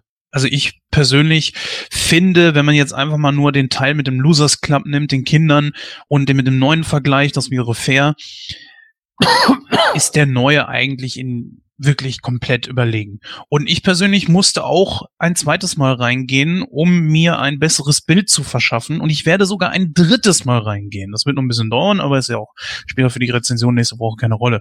Auf jeden Fall, was wichtig war, das ihn ein zweites Mal zu gucken, dass ich wirklich sagen kann, Bill Skarsgårds Pennywise ist um Längen besser. Er kommt creepier rüber. Die Effekte sind um Längen besser. Das hätte man auch in den 90ern gut hinkriegen können, was da äh, gemacht wurde. Wie gesagt, man hat sich hier auch CGI und so weiter bedient. Ja, das ist richtig. Das konnte der damals nicht. Aber äh, ja, also dieser ist um Längen besser. Gordon, möchtest du gerne noch irgendwas zu äh, S 2017 sagen? Ich finde den null creepy. Es ist gut. Nein, es ist, ja. richtig gut. Dann haben wir nämlich nächste Woche auf jeden Fall zwei Leute, die sich äh, gegenüberstehen und dann verschiedene Meinungen vertreten. Ja. Ich bin einfach mal gespannt, wie das bei Christoph dann der Fall sein wird. Ich weiß nicht, er hat gesagt, er hat den schon gesehen, ne? Oh, weiß ich jetzt nicht. Nee, ich glaube, er wollte den noch gucken. Ah, okay. Ja. Also da bin ich auf jeden Fall mal gespannt und natürlich, wie Julian das Ganze sehen wird. Ja, da bin ich auch sehr gespannt. Also ich würde auf jeden Fall mal äh, die These aufstellen, dass er dir auf jeden Fall gefallen wird. Du wirst ihn nicht scheiße finden. Vielleicht nicht besser als in früheren, das, das will ich jetzt nicht sagen, aber auf jeden Fall bestimmt genauso gut. Auf jeden Fall wird er dich unterhalten. Also ich, ich gehe grundsätzlich nicht an, an Remakes ran und sage, oh, wird bestimmt nicht so gut. Also ich bin zwar schon oft enttäuscht worden, aber ich äh, hatte auch schon sehr positive Erlebnisse. Time Machine zum Beispiel. Den würde ich einfach mal. Ja. Aber da wir äh, den nächste Woche besprechen werden, ich weiß nicht, ob du das genauso siehst, Gordon, sparen wir uns die Bewertung einfach bis nächste Woche ja. auf, oder? Ja, absolut. Gut. Dann kommen wir mal zum nächsten, der hier auf dem Konzeptzettel steht. Zu dem können wir alle etwas sagen. Vielleicht ich nur im Punkto äh, des Kinoerlebnisses.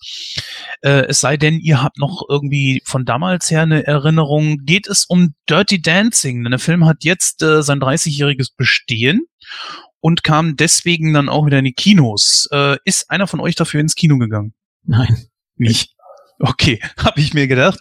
Äh, ich bin mit der Lara auf jeden Fall drin gewesen und ich persönlich finde, das ist ein absoluter Klassiker. Bei Männern ab und zu schon ein bisschen belächelt, wobei ich mich allerdings frage, warum? Denn äh, gut, wenn euch der Film wirklich nicht gefällt, ist in Ordnung. Das ist eine Sache. Auf der anderen Seite wiederum steht, dass man den Film einfach scheiße findet, weil er doch schon mehr so ein bisschen was für Frauen ist. Ja. Ähm, ich übergebe einfach mal das Wort an den Gordon. Äh, hast du den damals im Kino gucken können? Äh, ich bin nicht hundertprozentig mehr sicher. Ähm, ich bin aber der Meinung, ja. Also ich bin der Meinung, dass wir damals im Kino gewesen sind. Ähm, der müsste irgendwann Ende 87 gelaufen sein. Da war ich sieben. Und ich meine mich zu erinnern, dass ich mit äh, meiner Mutter und meiner Tante und meinem Cousin drinne war. Aber äh, ich weiß, dass ich mich große Strecken des Filmes nur gelangweilt habe. Ernsthaft? Ich war sieben, Mann. Das ist eine Liebesschnulze. ja, zu dem Zeitpunkt ist doch ganz klar, dass dann für mich ganz andere Filme irgendwie einen Wert hatten. Mhm. Ich habe zu dem Zeitpunkt Sachen wie Star Wars geguckt, Mann. Kommt Dirty Dancing nicht so ganz ran. Ja, nicht so Auch vom Genre nicht. Aber gut, mittlerweile bist du äh, Mitte 30. Also, äh, wie wirkt der Film heute auf dich? Ja, der ist schon Schmalz, aber der ist noch okayer Schmalz, sagen wir mal. Ja, der ist halt, ah, der hat halt auch den Bonus, dass er ikonisch ist. Alleine auch wegen Bill Medley und Jennifer Warnes Time of My Life, den ich immer wieder beim Karaoke performe. Ähm, und äh, hat sicherlich auch seine Sachen für sich. So als Tanzfilm funktioniert der und Jerry Orbeck finde ich halt einfach geil. Der ist ein guter Schauspieler. Das stimmt, ja. Ich muss ja sagen, eine äh, Szene, die ich besonders geil finde, immer wieder, ist äh, da, wo Johnny sich mit diesem einen äh, Kellner da prügelt. Wo er auf, da kommt das auch im Deutschen so richtig geil rüber, wo er meint, so, du bist der letzte Dreck. Und da, da legt auch der Synchronsprecher richtig schön alle Emotionen rein und haut das so mit, mit aller Brunst raus.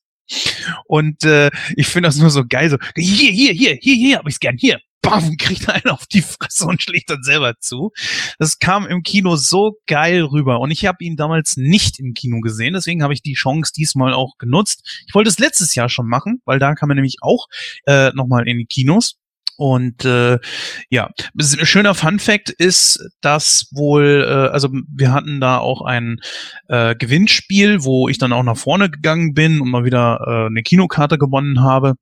Und da erzählte dann äh, der Kinobesitzer, der das immer selber macht, auch immer so kleine Fun Facts. Und er meinte so, äh, dass es eine Szene gibt, die die Leute heutzutage bei jeder neuen Veröffentlichung in den Bonusmaterialien suchen. Und wisst ihr beiden zufälligerweise, welche Szene das ist, die bis heute nie veröffentlicht wurde?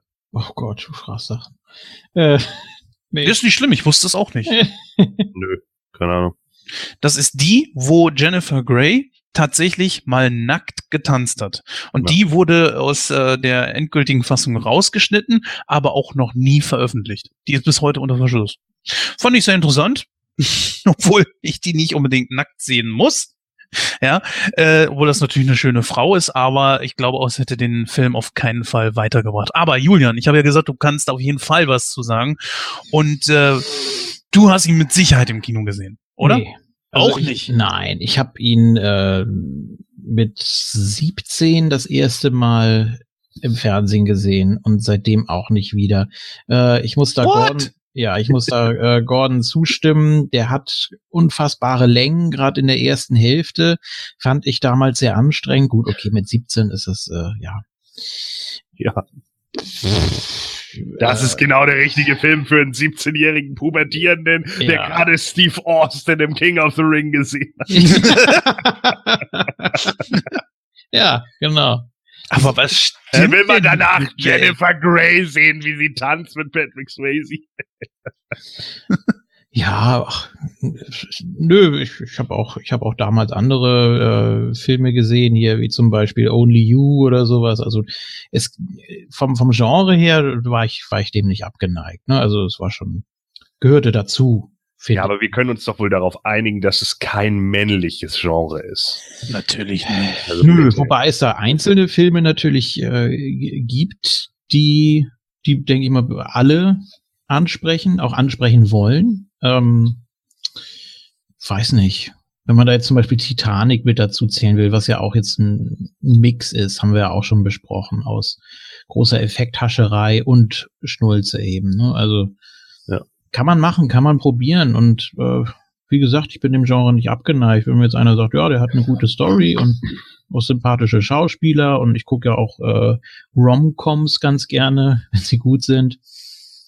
Äh, von daher habe ich, hab ich kein Problem mit. Nur den fand ich wirklich ein bisschen zu anstrengend.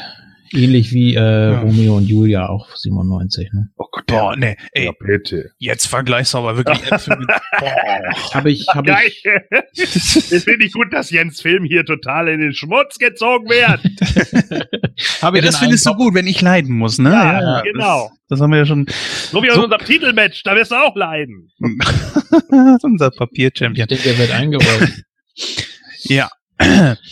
Also kurz eben abschließend, äh, ich brauche den Film auch nicht bewerten. Wir werden mit Sicherheit irgendwann mal besprechen und es bestimmt auch äh, die Lara da mit dabei. Das finde ich ganz wichtig, dass da bei dem Film auch eine Frau mit dabei ist, die den Film nur abfeiert. Ich persönlich sage ganz klar, dass dieser Film auf jeden Fall etwas für mich ist. Viel, viel mehr als wie andere Filme aus dem Genre wie Flashdance zum Beispiel. Der, den fand ich wirklich nicht sonderlich überragend. Äh, obwohl die Musik gut war, aber nee ganz ehrlich nicht. Äh, Dirty Dancing ist einer der Filme, die ich mir schon zigmal angeguckt habe und dafür schäme ich mich nicht. Ich finde den Film super und äh, ja, deswegen also auch äh, kein Problem damit, dem nochmal im Kino zu gucken. Äh, ja, dann würde ich sagen, gebe, gebe ich jetzt das Wort mal an den Gordon. Dann machen wir direkt mal weiter mit Blade Runner 2049. Dann erzähl uns doch mal, worum es in dem Film geht. Ja, es geht um Blade Runner, ob man es glaubt oder nicht. Ähm, Du bist so ein Klugschwätzer. mittlerweile, äh, mittlerweile ist es halt so, dass äh, es neue Replikanten gibt, ähm, die auf einer ganz anderen Basis entwickelt wurden als die alten Replikanten. Ähm, es ist halt so, dass ähm, ja, ich will auch eigentlich gar nicht zu viel weg vorwegnehmen, ey, weil ich fand den echt gut. Also muss ich wirklich sagen, der hat, der hat mich echt doch gefesselt.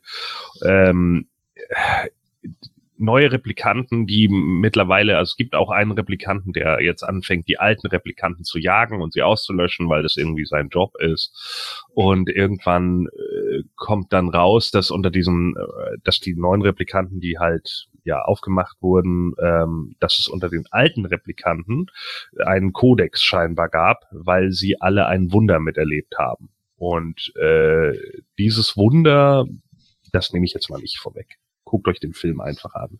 Ich kann einfach nur sagen, die Atmosphäre, auch Ryan Gosling in seiner Rolle äh, ist echt gut. Es ist ein, eine gut erzählte Story in dem Blade Runner Universum, das auch wieder Harrison Ford in sich vereint und auch sinnvoll vereint. Also hat für mich wirklich äh, mehr reingehauen als es. Er kann es ihn lassen, er muss noch mal nachtreten. Ja, ist aber so. Es ist wirklich so. Also äh, ganz ehrlich, ich hätte nicht gedacht, dass der Film. Ich habe da auch schon gedacht, so nachdem ich aus S rauskam, ich habe erst S geguckt, danach Blade Runner, habe ich schon gedacht, so, naja, jetzt gucken wir mal, ne? Weil ich habe mir auch vom Blade Runner nichts versprochen. So, ich bin bei beiden sehr neutral reingegangen. Ich habe gesagt, ich guck's mir einfach mal an und dann schauen wir. Und der war echt gut. Hm, okay. Ja, würdest du ihn denn jetzt, also wie würdest du ihn denn bewerten? Also da können wir eine Bewertung abgeben. Ja, also der ist schon eine, eine also 80 Prozent ist der auf jeden Fall. Äh, wie sieht's denn bei dir aus, Julian? Hast du den ersten Teil denn schon mal gesehen? Ja, klar. Natürlich, kommt man ja nicht dran vorbei. Und äh, ist ja auch ganz im Zeichen des Schauspielers heute die Ausgabe. Zum Großteil, ähm, ja, wie gesagt, drei, drei große Rollen auf einmal, ne, für, für Harrison Ford zu dem, zu dem Zeitpunkt.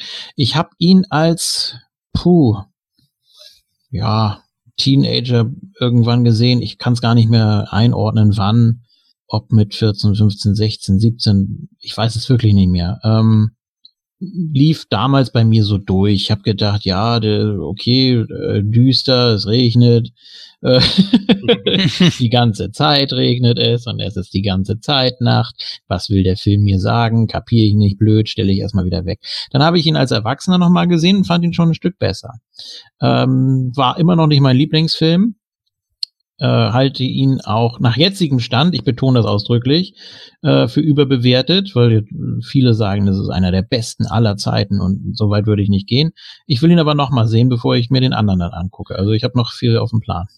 Naja, das Original hat halt einfach sehr viele philosophische Grundlagen und basiert halt auf einem Roman, wo es eben darum geht, was macht Wissenschaft eigentlich und wie ist es, wenn sich Cyborgs oder Androiden damals ja äh, tatsächlich so weiterentwickeln? Und da werden natürlich schon essentielle Fragen gestellt. Ne? Ab wann kann ich überhaupt noch feststellen, ob ich echt bin? Mhm. Ja, das äh, wurde ja auch in verschiedenen anderen Filmen entsprechend thematisiert. Aber ähm, ich persönlich muss gestehen, ich habe den Film, den ersten, boah, vor sieben, acht Jahren das erste Mal gesehen. Geschockt hat er mich nicht. Ich weiß nicht mehr, was äh, mich gestört hat. Ich habe die Blu-ray direkt wieder verkauft. Äh, keine Ahnung. Ich muss ihn mir noch mal angucken und äh, mir dann mein Urteil bilden. Und das muss ich auf jeden Fall tun, bevor ich den äh, neuen Teil jetzt gucke, um einfach natürlich auch zu verstehen, wenn ich da jetzt einfach so reingehe, glaube ich, hat das wenig Sinn, oder Gordon? Äh, ja, wenn du den ersten jetzt überhaupt nicht mehr vor Augen hast und auch Nee. gar nicht mehr weißt, worum es da geht, dann äh, ist es ungünstig, sagen wir es mal so. Du kannst den anderen auch verstehen ohne den, aber aber es ist ungünstig einfach, weil ich glaube auch äh, das gewisse Feeling und so äh, äh, sitzt da halt schon hinter. Und ich denke gerade der erste, ähm, der hat halt äh, ja, der, der hat halt auch gerade so diesen ich meine, das ist einer der größten Cyberpunk-Filme, die es gibt. Ja, und dabei muss man aber auch sagen, dass der erste Film, also komisch sich das auch anhört, damals ein Flop war. Ja, der ist damals ein Flop gewesen, weil er gegen E.T. gelaufen ist. Und der ist damals ein Flop gewesen, weil er, äh, weil er nicht das abgebildet hat, was Leute von Science Fiction in der Zeit erwartet haben. Science Fiction waren für sie in der Zeit Star Wars Aliens. Das ist Science Fiction gewesen für die Leute. Und hier wurde eine Zukunftsvision von unserer jetzigen Welt gezeigt. Nicht mhm. irgendwas far, far in a galaxy away, sondern du bist halt in einer alternativen Zukunft zu unserer jetzigen Zeit. Und das zeigt halt auch der jetzige Film wieder unglaublich gut so mit den Ideen, was, was plötzlich so Marketing macht und sowas. Übrigens das, was du ja beim Ghost in the Shell Realfilm so gehasst hast, kommt hier auch wieder zum Tragen. Mit den ganzen riesigen Werbeeinblendungen und so, dass dann da irgendwelche, äh, keine Ahnung, Ballerinas rumlaufen und hast du nicht gesehen. Aber genau das wird auch irgendwann mal auf uns zukommen, weil die Leute einfach so penetrant penetrant werden mit Werbung? Äh, ich würde nicht sagen gehasst, Gordon. Ich glaube, so extrem war das nicht. Ich habe damals nur gesagt, äh, dass ich das irgendwie unpassend finde oder ich habe es, glaube ich, bemängelt, so nach dem Motto, dass es äh, eigentlich wohl nie, äh, dass das Bedürfnis vom Straßenverkehrsamt niemals genehmigt werden. Ne? Ähm, das war, glaube ich, die Intention dahinter. Aber müsste ich nochmal nachhören, aber ja. ja. Gut, ähm, du kannst den Film auf jeden Fall empfehlen und ich bin mal gespannt, wenn ich ihn mir dann angucken werde, wie dann auf mich wirken wird, aber ich werde erstmal den ersten nochmal gucken. Wie ist es bei dir, Julian? Wirst du dir den Film angucken? Ja, ja, klar. Auf jeden Fall. vielleicht nicht, vielleicht nicht unbedingt im Kino, aber na mal sehen. Irgendwann. Ja, so wie, lange. Wie, ja, wie gesagt, ich muss mich mit dem ersten auch noch erst richtig anfreunden. Ich möchte ihn gerne mehr mögen. ja, es ist, äh, ist komisch. Ja, wird dir dann auch vielleicht auch einen Grund haben, warum du ihn mehr mögen möchtest. es ist aber auch übrigens, das ja. kann man hier, glaube ich, mal ansprechen. Äh, Blade Runner ist so ein, ist so ein Ding, ich weiß nicht, wie du das siehst, Gordon. Blade Runner ist so ein Ding, wo die Leute keine Kritik zulassen. Wenn du sagst, du magst den nicht, kommt gleich das, was stimmt denn nicht mit dir? Du wirst ja. zerredet, äh, man versucht dich umzustimmen man oder was auch immer. Nicht, oder ja, ja, genau. So, genau. Ja. Naja, ich meine, äh, habe ich dich jetzt umgestimmt? Nein, nein, nein, nein, nein, nein. Ich, das ist aus einer, äh, aus einer anderen Diskussion von heute, habe ich das so gemerkt, äh, wo ich auch gesagt habe, naja, vielleicht spare ich den Film auch aus, weil wegen Umzug etc. ist die Frage, wann komme ich dafür ins Kino? Und äh, deswegen, ich glaube schon, dass es viele Leute gibt, die den Film nicht peilen. Also äh, äh, es ist schon ein komplexes Thema, Mann. Das sind ja teilweise hochphilosophische Fragen, die sie sich da stellen. Ne? Und es gibt ja auch in einigen Bereichen überhaupt keine Antwort mehr. Das ist ja auch was, was Gosling, also der, der neue Cyborg in dem neuen Film ja auch wieder auf, aufgreift. Er dann ja auch irgendwann sagt, woher weiß ich, wann meine, äh, woher weiß ich, dass ich echt bin? So, hm. und wenn dir, wenn dir echte Erinnerungen eingepflanzt werden, äh, dann kannst du das irgendwann nicht mehr klar sehen, weil theoretisch aus einer auf einem philosophischen Standpunkt könnte das bei uns allen so sein. Mhm. Okay. Ja, wie gesagt, ich äh, finde es nur merkwürdig, dass es gewisse Filme gibt, wo die Leute gar keine andere Meinung zulassen. Wenn du das nicht gut findest, dann äh, wirst du gleich angegangen. Also da stecken sehr viele Emotionen hinter dem Film, hinter ja. dem ersten Teil jetzt und äh, das ist sehr interessant. Sicherlich, das ist wie gesagt, das ist ja, äh, ich sag ja auch, ne, ähm, es ist es ist halt ein äh, äh, sehr philosophischer Film und wahrscheinlich haben einfach viele Leute echt intensiv über den Film nachgedacht und sich dann durch das Nachdenken auch immer mehr damit beschäftigt und je mehr du dich mit Dingen beschäftigt, desto mehr magst du ja das auch, ja und und äh, dann dann hat das ja auch irgendwie einen Grund. Ich meine, du hast ja auch Hobbys und wenn jetzt irgendjemand zu dir sagt, so, nee, die Hobbys sind scheiße, dann sagst du auch, was stimmt nicht mit dir? So, woher willst du das überhaupt wissen? Ja, und das, das sind halt genau die Punkte so. Und äh, ich denke, dass das liegt dir halt in diesem Film hier so. Der, der hat halt schon viele Themata, wo man irgendwie sitzt, okay. Natürlich gibt's da auch ein paar Darstellungen, wo, wo ich mir denke, so, äh, okay, ja, ist halt die Frage und so, ne? Aber er hat hier ja auch keine eindeutigen Bad Guys. Klar, natürlich ist ein Rutger Hauer im ersten Teil derjenige, wo man sagen würde, okay, das ist wahrscheinlich der Bad Guy, aber man kann zumindest seine Beweggründe nachvollziehen. Ja, gut, muss ich natürlich sehen, wenn ich den Film irgendwann mal gucke. ja. Gut, kommen wir zum letzten Thema von unserem heutigen Kino aktuell und das wäre Kingsman, The Golden Circle, der auch, äh, glaube ich, vor gar nicht allzu langer Zeit gestartet ist. Äh, ja, 21.09. sehe ich hier gerade, also läuft er jetzt ungefähr zwei Wochen. Und den habe ich mir angesehen. Ja, worum geht's in dem Film? Wir haben hier wieder Exi, ne, von diesem britischen Geheimdienst, der ja mehr oder weniger für sich selber steht. Und äh, der hat es dann, ja, er hat es zum Agenten geschafft und ist auch, äh, glaube ich, sogar der Spitzenagent von den Kingsmen. Doch eines Tages kommt es tatsächlich dazu, dass äh, sämtliche Kingsmen bis auf zwei ausgelöscht werden. Einer davon ist halt eben Eggsy und sie brauchen Hilfe. Und es gibt äh, einen Hinweis, dass es da noch irgendwo einen anderen Geheimdienst, äh, zumindest ja ähnlich wie den Kingsmen gibt. Und äh, sind ihre texanischen Verwandten. Ich weiß gerade gar nicht, äh, wie die sich äh, nennen. Auf jeden Fall finden sie die. Und äh, Statesman, genau, die Statesman im Grunde genommen ist das ja, äh, die Kingsmen haben ja ein Gimmick, ja, diese, diese äh, britischen Gentlemen und äh, ja, in dem Sinne sind es dann Geheimagenten als britische Gentlemen. Hier hast du Geheimagenten bei den Statesmen, die halt eben hier auf Cowboy machen. Und das auch auf eine ziemlich coole Art und Weise. Du hast unglaublich viele äh, Darsteller da drin, die Rang und Namen haben.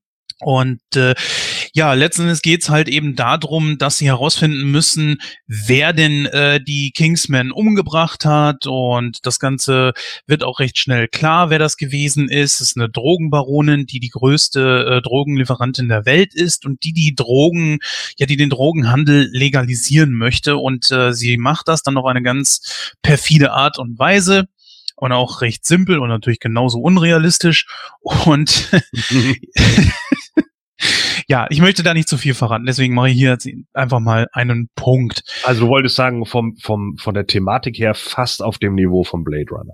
Äh, nicht einmal ansatzweise, ja. Also es ist alles sehr comichaft natürlich gehalten, genauso wie der, wie der erste Teil. Obwohl der erste Teil ist schon ja, doch besser, würde ich sagen. Dieser hier setzt viel mehr auf äh, Comedy und äh, auch viel, viel mehr Effekte als im ersten Teil. Und es sind noch mehr größere Stars mit dabei, die, wie gesagt, eigentlich jeder von uns kennt. Äh, Und da habe ich ja manchmal so ein bisschen Bedenken, hm, wenn es zu viele Stars sind, will man hier irgendwie ein schwaches Drehbuch mit vielen, vielen äh, bekannten Schauspielern irgendwie übertünchen. Aber nee, der Film ist definitiv, also ist nicht so gut wie der erste Teil, aber er ist definitiv guckbar. Und auch vor allen Dingen fürs Kino, es ist wirklich ein seichter Kinoabend. Du gehst da rein, hier am, an der, am besten an der Pforte abgeben und dann guck dir den Film an. Und äh, wie gesagt, also wir haben hier Leute mit dabei. Julian Moore ist mit dabei, kennt jede Sau. Mark Strong kennt auch jeder, ja, glaube ich, bekannt aus Merlin. Colin Firth ist mit dabei. Jeff Bridges brauche ich gar nicht erwähnen. Hal Berry kennt mittlerweile auch jeder, ja. Also ähm, Jeff Bridges, Hal Berry, natürlich auch zwei Leute, die äh, bereits schon in Superheldenfilmen mitgespielt haben. Von daher äh, was soll man sagen? Äh, Elton John ist mit dabei, hat eine ziemlich geile Rolle und äh, nimmt sich selbst da irgendwie voll auf die Schippe. Und äh, ja, Matthew Vaughn ist mit dabei, also als, als äh, von, der das Drehbuch geschrieben hat. Äh, fast eigentlich nur bekannte Namen darunter. Äh, kann man diesen Film empfehlen? Ja, wie gesagt, äh, wenn man einen seichten Kinoabend haben möchte. Meine Frage an euch ist, hat einer sich den ersten Teil schon mal irgendwie angesehen? Nö. Nee. Vollkommen Nee? vorbeigegangen. Ja. Ist ganz okay. Wie gesagt, also britische Geheimagenten, die dann hier auf äh, texanische Geheimagenten treffen und das persiflieren bis zum geht nicht mehr, äh, finde ich einfach nur richtig, richtig cool. Äh, ich würde jetzt einfach mal den Film bewerten mit ähm, 73 Prozent. Weil er macht schon irgendwie Spaß und äh, wie gesagt, Hirn aus, reingehen und gut. Aber es langt eigentlich auch, wenn man wartet, bis äh, der DVD oder der Blu-ray Release ist und sich den dann holt. Das ist nichts, wo man sagen muss, hey, äh, das habe ich jetzt was verpasst, dass ich das nicht auf der großen Leinwand gesehen habe. Nö. Also von daher passt schon. Ja, liebe Hörer, äh, an dieser Stelle machen wir dann auch den direkten Break. Ähm, wir gehen dann direkt über in die Verabschiedung, beziehungsweise hört ihr jetzt noch die Outtakes. Dann geht es ganz regulär jetzt eigentlich weiter. Ja, bis nachher.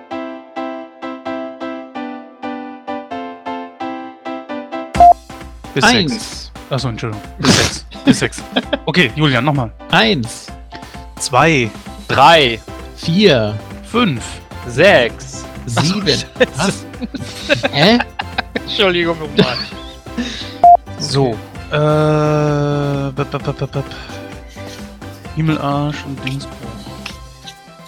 Leberwurst.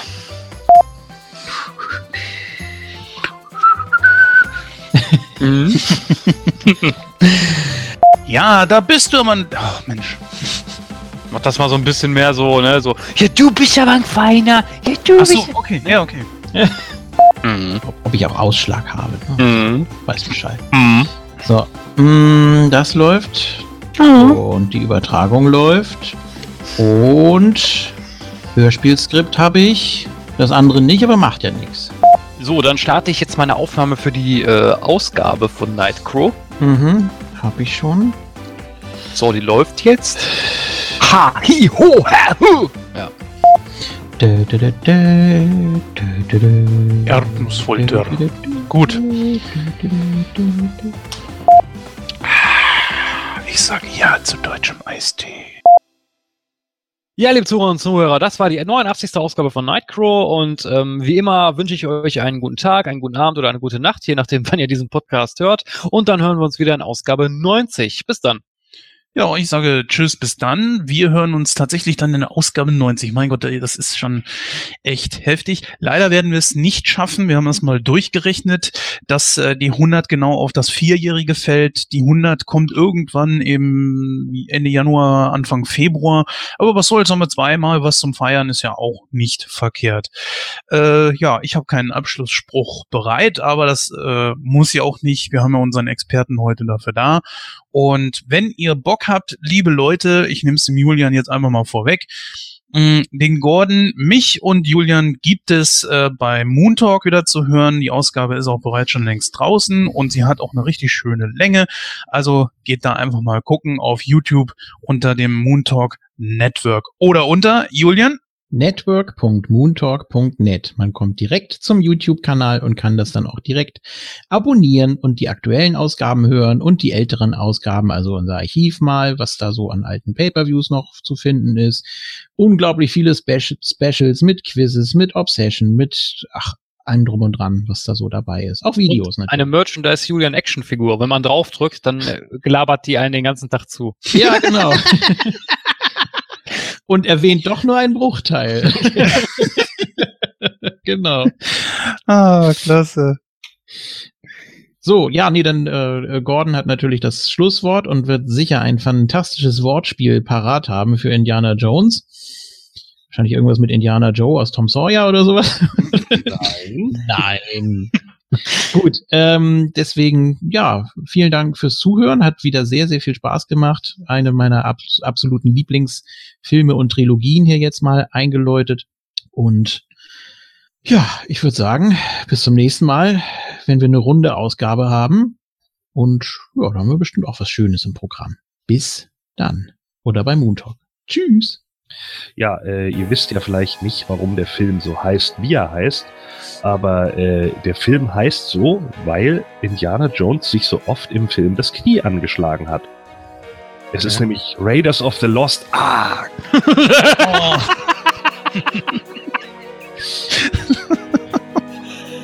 Oh, Mann, ey. Und Out.